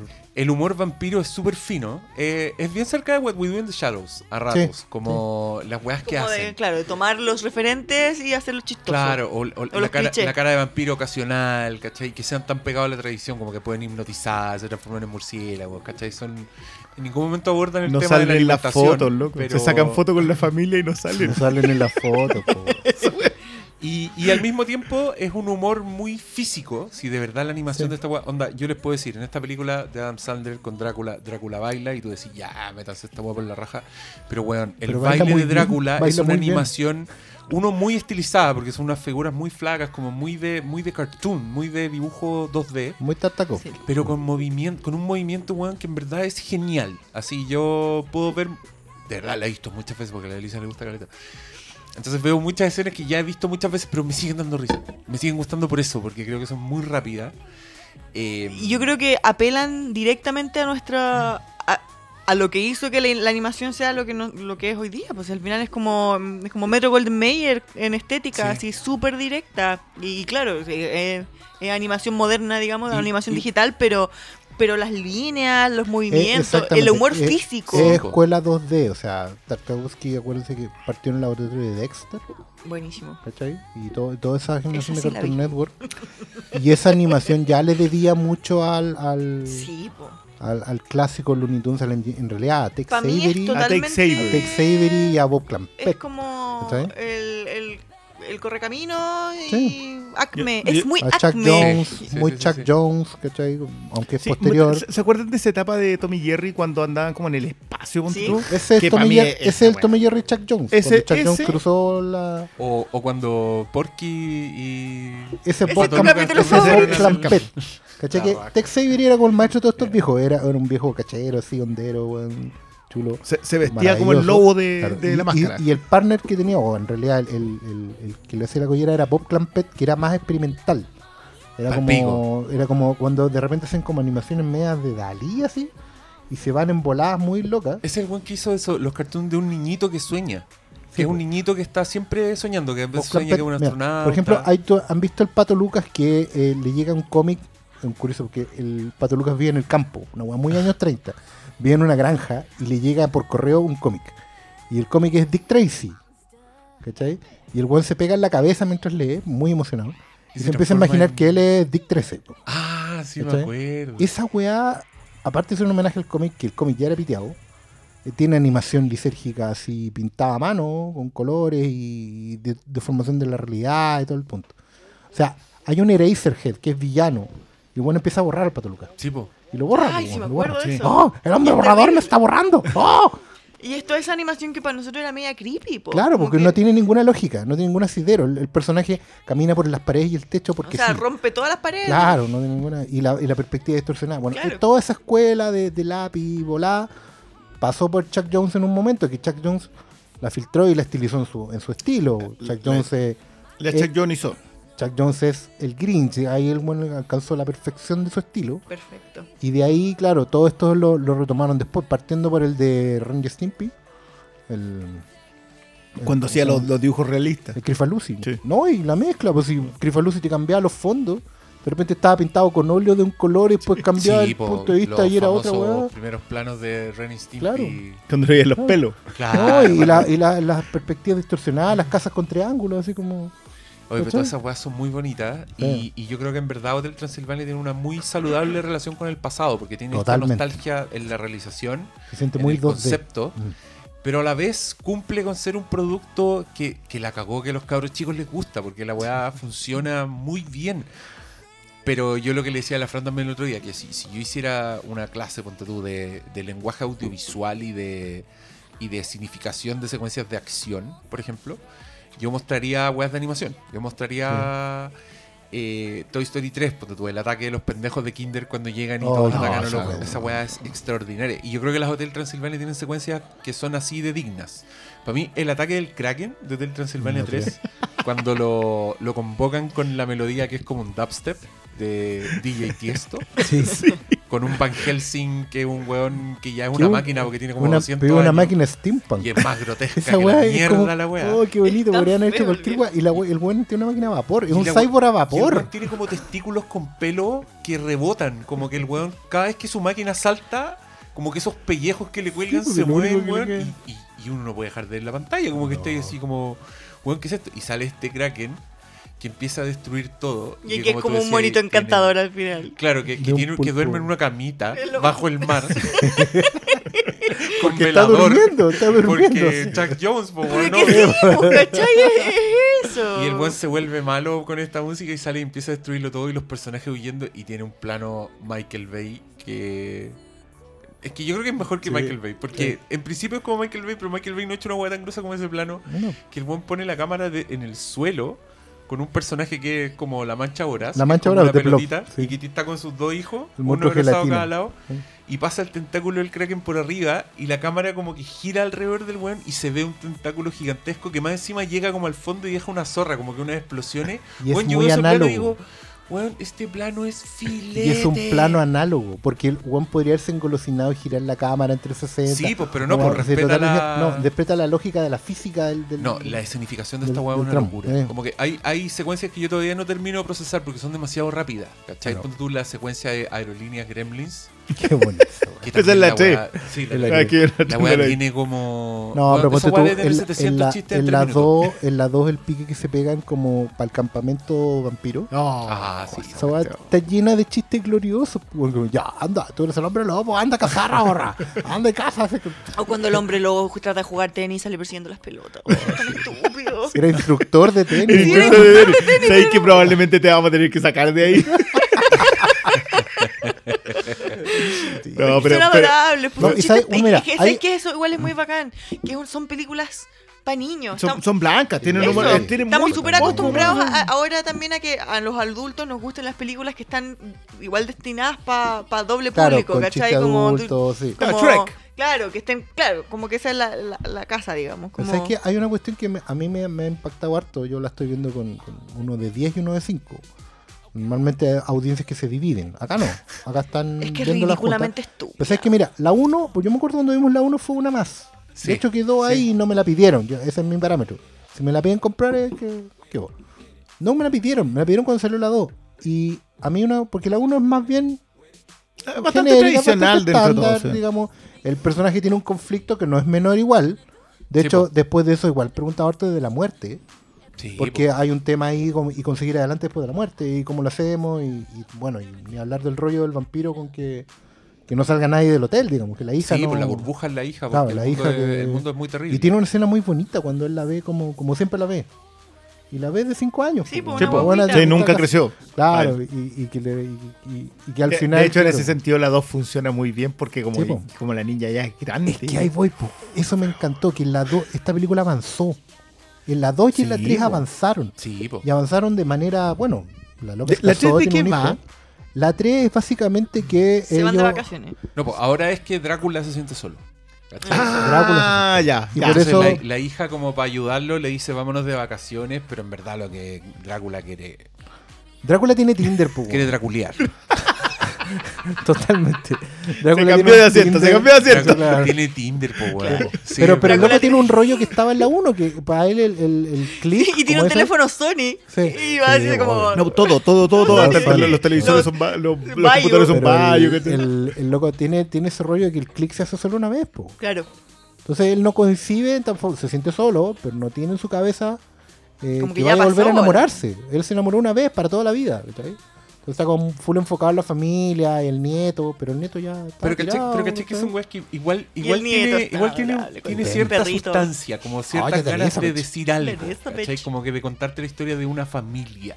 Es que No es, no es la tontera prostituida de puta, de las 200.000 weas más que se estrenan para cabros chicos, ¿cachai? Como De hecho, todo el lote se va armando como familia y se van agregando personajes, eh, pero van entrando a la familia.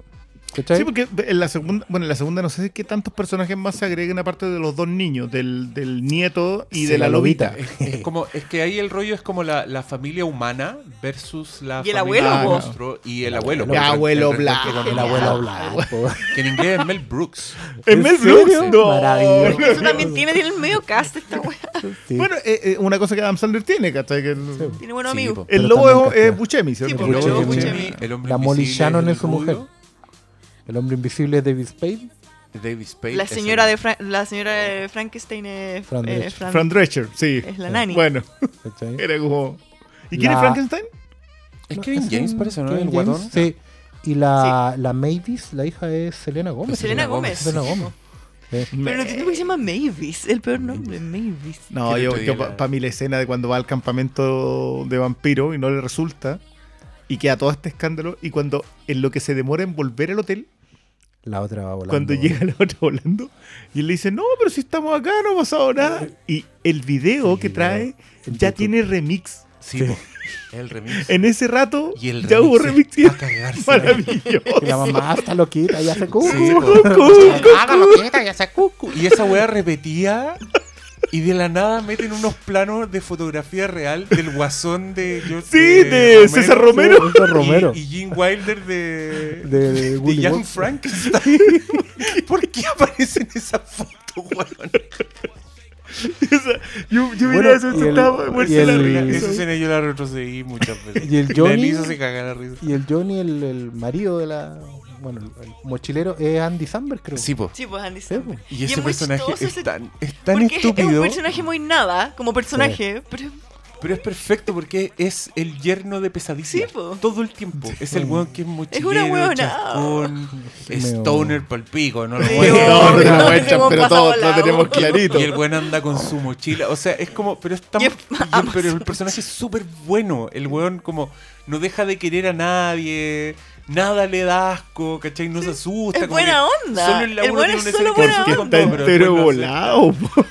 Pero weón, cuando el otro weón le manda los cuervos en la 2 Ah, la 12. y se quedan con él y el weón está feliz con sus cuervos. Se ve como, encariñado. Me encariñé con ella. No quiere que se lo. Ay, sí, Y esa escena cuando el weón va al- a la pista de bicicletas Ah. sube una bicicleta y bueno, ahí solo la animación me da mucha risa. El weón pegando esa típica pedalea en que la de ahí la bicicleta, pero muy despacio, como siempre se mueve tanto ese personaje. Es como- Sí, es como hiperlaxo. Puta, quiero, yo quiero ser amigo de todos los animadores de esa wea. Porque creo que todos. Es lo que me pasa lo mismo viendo Los Jóvenes Titanes. Se lo dije al Fran el otro día. Y viendo Scrubs. Ya. Siento que estoy. Y Hotel Transilvania. Siento que estoy viendo una weá de unos weones que lo pasaron tan bien haciendo la weá. que se cagaron de la risa todo el tiempo. Que siempre tiraron los mejores chistes. Como que estoy viendo un, una weá que es pura felicidad. Es verdad, ¿cachai? ¿no? Es verdad. Eh, Sí, aparte que algo me comentaban también, donde las tres películas, locos todo el rato están de fiesta. Sí, po. Así como cualquier una- hueá hay fiesta, y es fiesta electrónica. La- sí. En latino, la lo momia mismo. tiene una catchphrase, pues, que es que Sí, po. empieza la pachanga. Que po. lo dice la Elisa siempre, como que Claro. empieza la pachanga. No, pues claro, dice, ¿qué el- es la pachanga? Y, y en la 1 los locos tienen como una banda de matrimonio y Sí, cantan, Sí, po, era- van cambiando de estilo musical. A todo esto, el de la música en, en general, la- el score es Mark, Mark el, el de Divo, ustedes saben. No, pero lo de, la, lo de la banda que tienen entre ellos, yo lo encontré brillante. la- Sí. No, weón, tenés que ver la Y 3. no, Sí, y, y ay, el- claro, y después el, el loco de DJ de matrimonio, el, Eh, sí, el po, el Johnny. Y bueno, Bien, bueno, y no, después y, se y transforma es, en el es héroe de la curioso porque va viendo cómo fue cambiando incluso, te diría, la, en las tres películas, como ¿Qué el estilo tiene musical. ya el niño en la, en la 3? Cinco. Cinco, seis, No, no. la Ah, no, dos la tiene 2 cinco. tiene cinco. Lo que pasa sí. es que. bueno, No, cacha- pero no está lejos. Es que la 3 no, no, está lejos entre de la 2 y la 3, dos. la Mm. 3 te diría que viene al tiro después de la 2. Sí. Porque ya, ya se sabe que el niñito es vampiro. Hay un corto que espero que venga en el Blu-ray de la 3 porque la única manera de verlo era en el DVD de Pixels. Que es donde cómo consiguió el perro. Ah, Porque Ah, entre la no, 2 y sí. la 3 tienen un perro. Viene, viene en el Blu-ray gringo por lo menos. Viene en el Blu-ray gringo, sí. ya. Y también viene un corto de animación 2D. Bacán. Porque eso es lo otro que estaba increíble. Sí, los créditos. Sí, pues, los créditos la- son las en- secuencias de crédito hermosos. están animadas como las animaciones de. ¿Caché que nos pasó una cuestión muy penca cuando la fuimos a ver Hotel, Hotel Transilvania 3? La fuimos a ver al cine ¿Ya? y eh, la vimos doblada. Sí, vamos. Y los créditos finales, ¿Te prendieron la luz? no, no aparecen los puros monos, pero no aparece el nombre. No te ponían Adam Sandler, No Selena venía Gómez. con crédito. No venía con créditos, venían los puros monos. Es que yo creo que hacen eso como por las versiones latinas. Sí, Puede po, ser. pero igual porque es le como. sacan a la estrella. Claro, de hecho, le sacan la el- estrella. De hecho, si tú ves. Bueno, ahora no podéis, pero. La, yo me acuerdo de esto. La, la copia latina de Shrek. Venía los con créditos iniciales voces- son una huevada. Porque en, en el original. Los nombres se forman con las huevas, ¿cachai? Como Claro. que el Shrek pasa por arriba una del- poza de del- barro Sí, Sí, me sí, sí. acuerdo. y queda la huella y dice Cameron Díaz, ponte tú. Y la versión latina tiene una versión que es lo mismo, pero sin los nombres. Claro, Entonces es rarísimo, es como que el No pasa por el barro y queda una mancha de barro nomás. Pero le hacen un primer plano a la mancha de barro. claro. Y la weá dura. Que es tres como minutos, eso, porque es lo que pasa acá, porque es como claro, que los monos, los monos son Está ahí ahí en co- Cantabria y todo, pero como que se cuelgan de cosas que, que no hay, ¿cachai? No Como que no pasa nada, son como Sí, yo, creo que, yo creo que eso es que el mercado latino se condorea porque se la deben pasar así la weá para que pongan Claro. los nombres. Claro, po. Y Es no que debiera. Y ojo que Yo igual. creo que puede tener que ver porque no todo el mercado latino tiene el mismo doblaje. Claro, Eso sí. es muy caro De hecho, sé la- que a mí me pasó que, bueno, yo a la espera del Blu-ray tuve que conseguirme una versión Alternativa. alternativa de Hotel. Transilvania 3 porque no iban a aguantar el- más. Y no, y viene con doblaje mexicano. Ya. Entonces en un momento el otro dice, ah, pero esta rola es muy chafa. y yo sé que esa va después va a ser. Pero en el el- cine la vimos. En el cine la Ah, vimos esta canción no. dicen, esta canción no es tan Ah, buena. yo, yo tenía la sensación de que al personaje de. al yerno Sí, lo, lo ponen con Es mucho mexicana, sí, po. Sí, Porque pero. tal pero como a las llenas del Rey León lo hacían, ¿cachai? Como Claro. que es su forma de mostrar no, como, lenguaje. como los gremlins argentinos. Gremlins argentinos. ¿Qué onda esa weá? Es genial. Oye, es que me da risa porque en, en Emoji Movie que es una weá que es una callampada, y tenía una weá que, es como- que es realmente como el pico. Sí, es muy mala, weón. Hasta los niños se Eh, aburren. weón, el do- No, a Elisa le encanta. La película de las caritas. Es que tiene una caquita, po. Pero weón, las caquitas en- hablan como argentinos. Los emojis de caca en Emoji Movie hablan como argentinos. Bueno, yo siempre me acuerdo de. ¿ah? ¿Qué onda, ¿Qué onda ese shade? ¿Quién decidió ese Muy mala shade? onda. Eso significa que Argentina le tienen mal a todo Latinoamérica. Sí, po. Pero bueno, hoy día, ojo que nosotros vamos para allá. Espérate que de- empecemos a escuchar a Van nosotros. a ser los chilenos en, en Pero no Emoji lo vamos Y a no te va a entender No nadie. uy, ponte ahí, uy. Sí, los lo veo, mexicanos, weón, No sé si vieron alguna vez a Arale. Sí. Que de- de la- Sí, ahí los extraterrestres eran argentinos. Ay, sí, el- en los marcianos de Arale. Arale. Arale. Era un mono japonés. Era una Un animación de- del, del mismo creador de Dragon Ball. De Dragon. Ball. Y la. mm, Y lo- los extraterrestres, los marcianos eran Se llama, se argentinos. llama Doctor Slam la animación por Claro. ser para los más Y que comentan.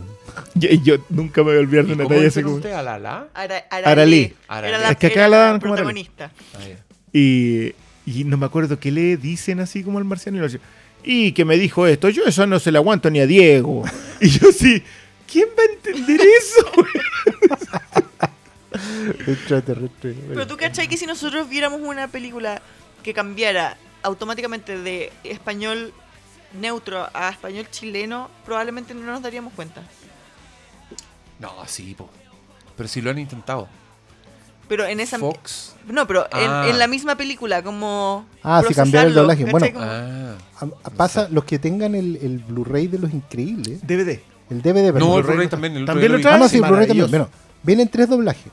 Ya. Viene argentino, que se nota, de hecho Sí. son otras voces. Elastigirl, ¿qué Sí. estás haciendo? claro. No, a mí como habla el negro. Y- pero, pero la comparación Jackson. entre el español mexicano y el español neutro es muy sutil. Sí. Claro. Son, son modismos, hablan del coche en vez del el coche o el carro, Ujú. ¿cachai? Y no te dais ni cuenta, pero o de repente salen con algunas cosas como como Pero esa es rola está muy chafa, pero Pero uno tú, está, yo- más Esa rola uno está súper acostumbrado a esa guay. Y ponte tú el Sí, doblaje de. Wreck-It Ralph, que también la vemos, es más Sí. mexicano que la mierda. bueno, de hecho la, Bueno, la la niñita, chilindrina. la, eh, la chilindrina, sí, po. con todos Y los años encima. Un gran trabajo. Yo quiero, yo quiero es igual eso. a la voz gringa, weón. Weón, la voz es gringa igual. No, es más desagradable la voz gringa. Sí. Bueno, Sí, a mí me pasó sí. eso, No, porque yo no soportaba la yo me- chilindrina y él digo, me dijo, espérate que vaya a la Yo sala me, yo me Silverman". acuerdo que gente cuando se estrenó esa película reclamaba por la voz de la chilindrina. Yo no entendí. Yo, a mí me pasó eso que... Escucháis la, escucháis la voz de Sarah Silverman y decís, weón, gran valor. Sí. Chilindrina. Larga Bueno, vida, María fuera, Antonieta fuera de las hueveo, la, la María Antonieta de las Nieves tiene una tremenda historia de doblaje para atrás. El Hay Mago un de Oz, po, montón weón. de películas. No, en general. No, pero el La Mago de Oz, la sí, versión sí. doblada Es de- latina, de ella, sí. ella ¿En es, ella es? Dorothy. Ella- se no, nota, se tú- nota. No. Ella estaba ahí con, lo- con los doblajistas secos, ¿cachai? Con, con todos esos viejos, hacía siempre voz de niñito o de niñita. Siempre estaba años que ahí. Pero hay estudios de, de doblaje eh, acá en Chile que han hecho cosas importantes, como Garfield, Sí, pues. donde... Ah, No, Avatar. ojo que Avatar, hay- sí. Y bueno, cuando yo era más chica veía una serie que se llamaba Dientes de Lata, que estaba claramente graba- eh, doblada acá en Chile, pero era súper era súper sutil, ¿cachai? Tú te das cuenta por Hay- cositas chicas. No, yo, aquí que- voy, a, voy a contar una indiscreción, pero un auditor, no, en verdad, no sé si un auditor, un seguidor mío, Sí. Puede que no escuche el quién es. ¿Pero lo cachai? Él, trabaja haciendo doblaje para Netflix. para Netflix. Sí. No, pero ese buen ponte tú a mí me, me escribió en un minuto y me dijo, porque yo, yo rayaba la papa con Fargo. Ya. Y todavía no se estrenaba Fargo 2. Y el weón me escribió y me dijo, estamos doblando la segunda temporada de Fargo Sí. y te va a encantar. Y yo dije, oh, Sí. pero imagínate, ese weón tiene las ¡Qué manos que Hizo lo mismo, mundial, hizo lo mismo con la tercera de Daredevil. No, y no solamente-. Oh. Y no solamente las ve primero, parte Es de... parte de. Sí, que te hace rara esa weá, estar ahí parado mirando. Bueno, a mí me pasaba que Espérate un poco, ¿cuándo es lo de Daredevil? Daredevil es ahora a la vuelta, en 10 días más. Puta, Tengo a la que vuelta, a la el vuelta, a la octubre. vuelta, ¿de qué? Oye, yo quiero octubre. comunicarles que no tengo tiempo para tirarme un peo, Mm. pero me mandaron ya screener para ver The Hunting of Hill House. Oh. Y no la puedo ver todavía. Pero la estrenan están el 12. 10 capítulos. Sí. Sí, ¿Hasta luego? sí, el luego. El jueves. Es como el viernes. Bueno, pero lo tengo hace días. pero lo, Sí, lo podría bien, haber visto bien, hace pero se, va a rato. acabar, se va a acabar mi sufrimiento pronto entonces. Sí, porque cuando ya lo estrenen ya va a ser como ya. Vamos, estoy, vamos. estoy en Yo, yo le, le he hecho el quite a todo lo de Daredevil 3, así, pero, pero pisteando Es como que, un campeón. es que es la apuesta para los que leyeron Daredevil, es la apuesta más grande. Sí, po, es mezclar dos historias. Ah. Pero bueno, Bueno, yo estoy ¿Qué terminando. Pues. Ah, son Ah, dos historias, es que su- todos o sea, la son dos historias súper importantes. Born Again. po, Born Again y el, y el No, Ángel mentira. Guardián. No está en kiosco, El. Diablo Guardián. Pasó por un kiosco y se lo hallaron todo. Pero. Oh, sí, weón. ¿Tú estás juntando esa, esa Ah, colección? hago No, no, pero también está por, por la Nacional, la Limited. Ah, por el límite, Sí. sí. Ya, pero Born Again, búsquenla porque es uno de los. Y el Diablo Guardián también, aunque bellos. no es tan bueno, No es tan bueno. pero igual es entrete. Que el de Kevin Smith. Ah, ya. El de Kane Smith cuando. Sí, es consecuencia un poco Born Again. ¿Y quién dibujaba? A ver, Born Again Eh, está. Quesada. Eh, No, pues Born Again es Born Again Masuchelli. es Miller pero... con Masuchelli. Y el Diablo Guardián es Kevin Smith con Joe Quesada. Yo que- oh, Es igual, está bonito. Pero. La Fran dice, no sé perdimos a qué Fran. diablo están hablando, pero eh, Daredevil viene luego Bueno, con yo, su yo, lente yo estoy y su- viendo la segunda de Iron Fist. Los tallas. Lo estoy haciendo porque tengo que ponerme al día, porque uno como es comiquero hace esas cosas. No porque sean buenas, Porque hay que hacerlo. porque hay que hacerlo, tenéis que tener el, el feeling, lo tenéis que tener. Ya, sabéis ¿Y, lo, y lo haces con todas las weas de cómics? Sí. Con la serie de CW también. ¿Te las veis Me todas? tengo que confesar algo. Les doy un capítulo de, de Legends of Tomorrow por cada cinco de Netflix de las series Marvel. Uno de esos se ve mejor que cualquiera de esos otros. Ya, es que yo te preguntaba porque yo en verdad me dan más ganas de ver esas weas que de Sí, ver Iron Fist. y Iron Fist me. Oh, no, weón, mira, la segunda está un pelito más decente. No mucho, pero por lo menos tiene un pelito más de agilidad. Eh, eh, Han introducido bien los otros personajes, pero Luke Cage, la segunda, ¡oh, que me costó! Pero weón, hay tantas cosas mejores que hacer con esas. ¿Cuántas? ¿14 horas? weón? Sí, pues sí ese es el problema, no tener menos. Pero bueno, lo compatibilizaba con otras cosas, como tomar once, hacer así. Vivir. Vivir. Pero nada, pues me queda poquito para la otra. Yo no lo intento. No, yo no. No. De hecho, no, no sé qué estaba pasando. no, lo hagan. Yo, yo, que, yo que me sacrifiqué por ustedes les digo al tiro. No, No, lo hagan. no, No lo hagan. Las puedo- se las puedo contar. Pero ¿no? está bien, pues ahí tenemos un filtro. po. O sea, tienen, yo no. Yo no la iba a ver de todas maneras. Ah, Oye, le tengo muchas ganas a Sabrina. Ay, qué feo. Tiene- podría ¿tiene ser tu que hija. decir? ¿Viste? El asiento. La cagó, weón. Lo peor, es, lo peor es que Sabrina igual se trata un poco de eso. Sí, pues. Pero Sabrina es como Raven, ¿o no? Como... No, lo que pasa es que ¿Por qué se No, de eso? no, no, no. ¿No? Ya, Ah. Sabrina, ah, bueno, Sabrina es bruja, Sí. una bruja adolescente. eh, básicamente está en el mundo porque está destinada a un pacto demoníaco mayor. Hay todo un culto que la ha estado Pero a ver, para, para, está para. para. Ya, es que yo vi Sabrina Bruja Adolescente Nickelodeon, toda No, la. No, no, ya. nada. ¿De dónde sale eso? ¿Cuál Mira. es el origen de Sabrina? Sabrina es originalmente un cómic, un spin-off de la serie de Archie. Perfecto. Archie, el de cómic Archie. del universo de Archie. a- a- en un día, digamos, Archie va al colegio, como, como todos los adolescentes de los años 50, 60, con sus polerones Riverdale. Y de repente les llega una compañera nueva que resulta que es bruja. Ya. ¿Cachai? Que viene de Salem y todo. lo- Y eso se sale completamente como de la onda del Y eso, eso que en, lo que pasa es que todo eso era una anécdota en el contexto del cómic de Archie. Sí, yo creo que este capítulo se va a llamar como grandes mayúsculas. Los cómics son mucho más amplios de lo que usted cree. Con todas las weas que contaron del, del Spider-Verse y lo que están contando ahora. O sea, en las páginas del cómics puede pasar cualquier cosa. Claro, y pasa lo siguiente. La serie que todos vieron en los 90 con la, Espérate. con la Melissa, digamos. Con la Melissa. Eh, está basada como en, como en la anécdota de la tira de Archie. Claro. O sea, que Archie tenía una compañera que era bruja. Y por como era bruja, tenía un gatito que le hablaba. Bruja y, y tenía Y tía- y las Sí. tías brujas. Era como, era un poco la hechizada Claro. remastered, ¿cachai? Era, Ah. era la hechizada rima. Sí, sí, en realidad la serie es así. Bueno, el punto es que hace un tiempo llegó a Archie, a la, un, un equipo de gente, partiendo por Roberto Aguirre Sacasa, que es un español. ¿Es español? ¿Se ¿Es casa? español Sacasa? Sí. Yo ya, pero Archie pero... es como una casa es como una casa de comiquera, así como Editorial. digamos DC, Una editorial y- con y- un y universo- Y se llama Archie Comics. Archie Archie Comics, Comics, ya, hecho. perfecto. Bueno, pero lo que Archie no tenía continuidad eran historias cortas y los personajes, Archie, Torombolo. muy vagas. Sí, Be-. Betty Verónica, amoroso, Claro. Betty Verónica Llegaron estos buenos y dijeron, no vamos, no quiero desarmar nada de lo que ya hay, pero quiero contar historias locas con los personajes. Entonces en algún momento crearon el Archie Horror, que era básicamente eh, a raíz de, de un problema que tiene Torombolo, le pide ayuda a Sabrina y deja la cagada y des- desa- desata un apocalipsis zombie. Ya. Eso La tuvo tanto éxito, eso se llama Afterlife with Archie, así como la, la vida después de la muerte con Archie. Así como De hecho, la clave de esa historia, el origen de, de esa historia es que Archie moría. No. En realidad partía con Torombolo, porque a Torombolo creo que se le moría su perrito. Sí, pues. No sé Así si Torombolo que- se manda a la gran claro. cementerio de animales. Sí, pues sí, eso mismo. Ya. ¿cachai? Bueno, la cuestión es que empezaron a hacer cómics de horror de los años 50 en los cómics de Archie, con un universo paralelo. Y ahí caía de cajón que iba a caer Sabrina. Entonces Sabrina es una bruja, digamos, heredera de un gran brujo, ¿cachai? Y que está siendo criada por sus tías hasta que llegue su momento. Pero es una bruja de los años 60, es, es puro witchcraft de hondero de, de esa época. O sea, va a tener elementos con cole flecha, va a tener elementos de sórdidos de- fuego. Pentagrama, claro, va a tener toda la, la Culto. Sí, cosa. pues tienen rituales. De hecho, el cómic de, de- se llama la Chilean Adventures of Sabrina. Partieron publicándolo en, en Estados Unidos y lo dejaron un poco botado. Onda llegó hasta el número 8. Porque los mismos guionistas, la misma gente se fue a hacer la serie. Partieron haciendo Riverdale, que es como una especie de Twin Peaks, pero con Archie. Es, es que eso, weón, es muy raro. Porque hay un asesinato. Sí, pues sí, es como un misterio misterio asesinato. Sí, Sí. y es- Sí, Historia de asesinato No, en el bosque, Cam como Lake, también sí. lo definieron. Cam Lake. ¿Cachai? Y ahora, como en el éxito de Riverdale, dijeron, ya, perfecto, vamos a adaptar, el tiro lo lógico que era Sabrina porque tiene N potencial esa historia. Igual hay que en- decir que Tiene un nombre reconocible. Debe ser la, la serie CW más adulta de CW. Puede ser.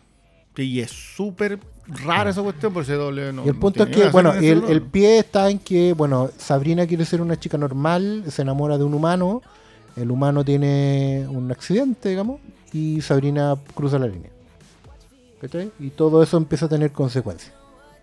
Obviamente hay un personaje también que es una bruja mayor que está ahí al aguante para Para quedarse con el. que es. Madame Satán, Sí. para quedarse con, con Y hay un gato negro que habla. Obviamente está Salem, están las tías. Sí, no sé qué y van a hacer está con el, Salem. Y está el gran brujo que es el, el villano en esta pasada. que- O sea, la gracia de Chile Alberto de Sabrina es que es una, es una película de horror.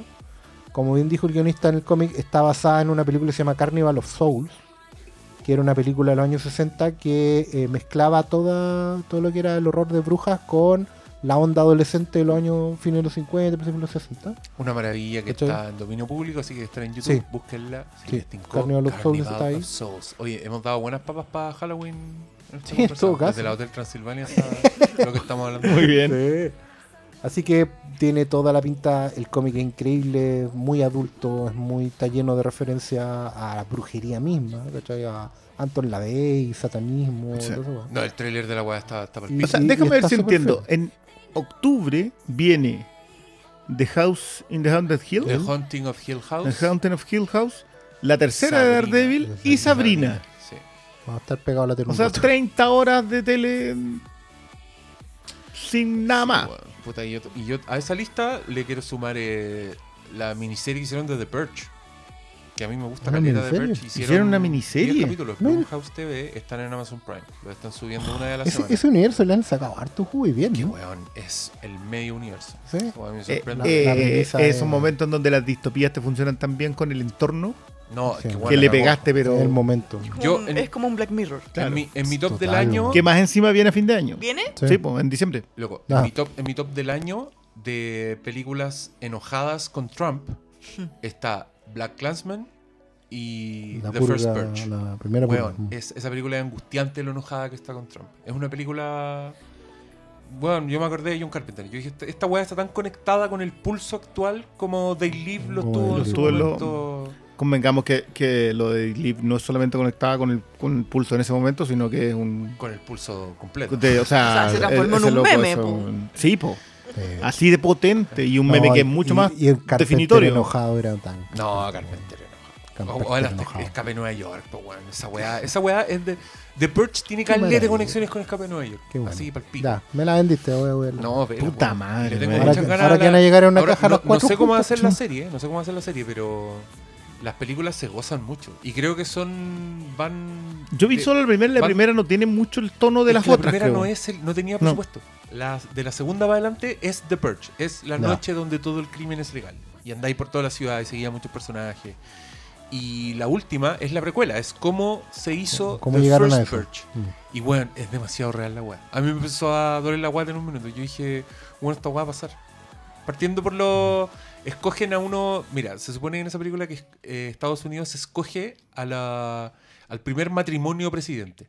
Y son unos weones, el Opus Dei así. El cuento de la criada. Esta weá es el cuento de la criada, pero con metralleta. ¿Cachai? Y Maravilloso. los weones son. Se llaman. lo- se ponen los nuevos Founding Fathers. Y los weones proponen al tiro una noche el experimento, le dicen Claro. que es donde van a lograr que... Y los buenos tienen este discurso, es como estamos todos mal, eh, estamos hasta el cuello, necesitamos liberarnos. eh, así que si usted quiere purgar, inscríbase, se le van a pagar, no sé, 10 mil dólares por esta primera vez y va a pasar... Y lo angustiante es que la weá parte... Salen los buenos a la calle como cagado la risa, como, weón, podemos hacer lo que queramos. Y parten robando cajero y weá, hasta Sí, que un pues, weón es violento contra otra persona, ¿cachai? Y ahí empieza a quedar la cagá. Y, y todos los Founding Fathers, puros fachos culiados, están como mirando las teles como diciendo va todo de acuerdo a lo que planifica. Y tú estás ahí como, weón, esta weá es real, esta weá va a pasar. Y te empiezas a angustiar, angustiar. Y al mismo tiempo es, es muy entretenida porque tiene mucha acción y metralleta y bueno. Así que vean The Purge. Otra recomendación para Halloween. Pero la serie no la he visto, así que si es un guatazo no se enojen conmigo, porque yo estoy hablando solo de, de lo que lo mucho que me banco el concepto de The Purge. Ya, pues. ¿Algo más que agregar? Hemos hablado muchas, muchas cosas. caleta y tú es tu segundo podcast. Te mandaste una... Sí, Y te, mañana- te- te maratón. ¿Y mañana qué? Mañana hay prensa. ¿no? Mañana vemos Oh. una peliculita ¿Qué van a ir a ver? llamada ¿A qué hora es? Tengo que parchar la bici antes. a las 10. Oh. Ya. Ya. Y con eso No, yo me voy aunque no terminemos. Chao. nos despedimos. Con Hotel Transilvania nos vemos. Adiós. Buenas noches.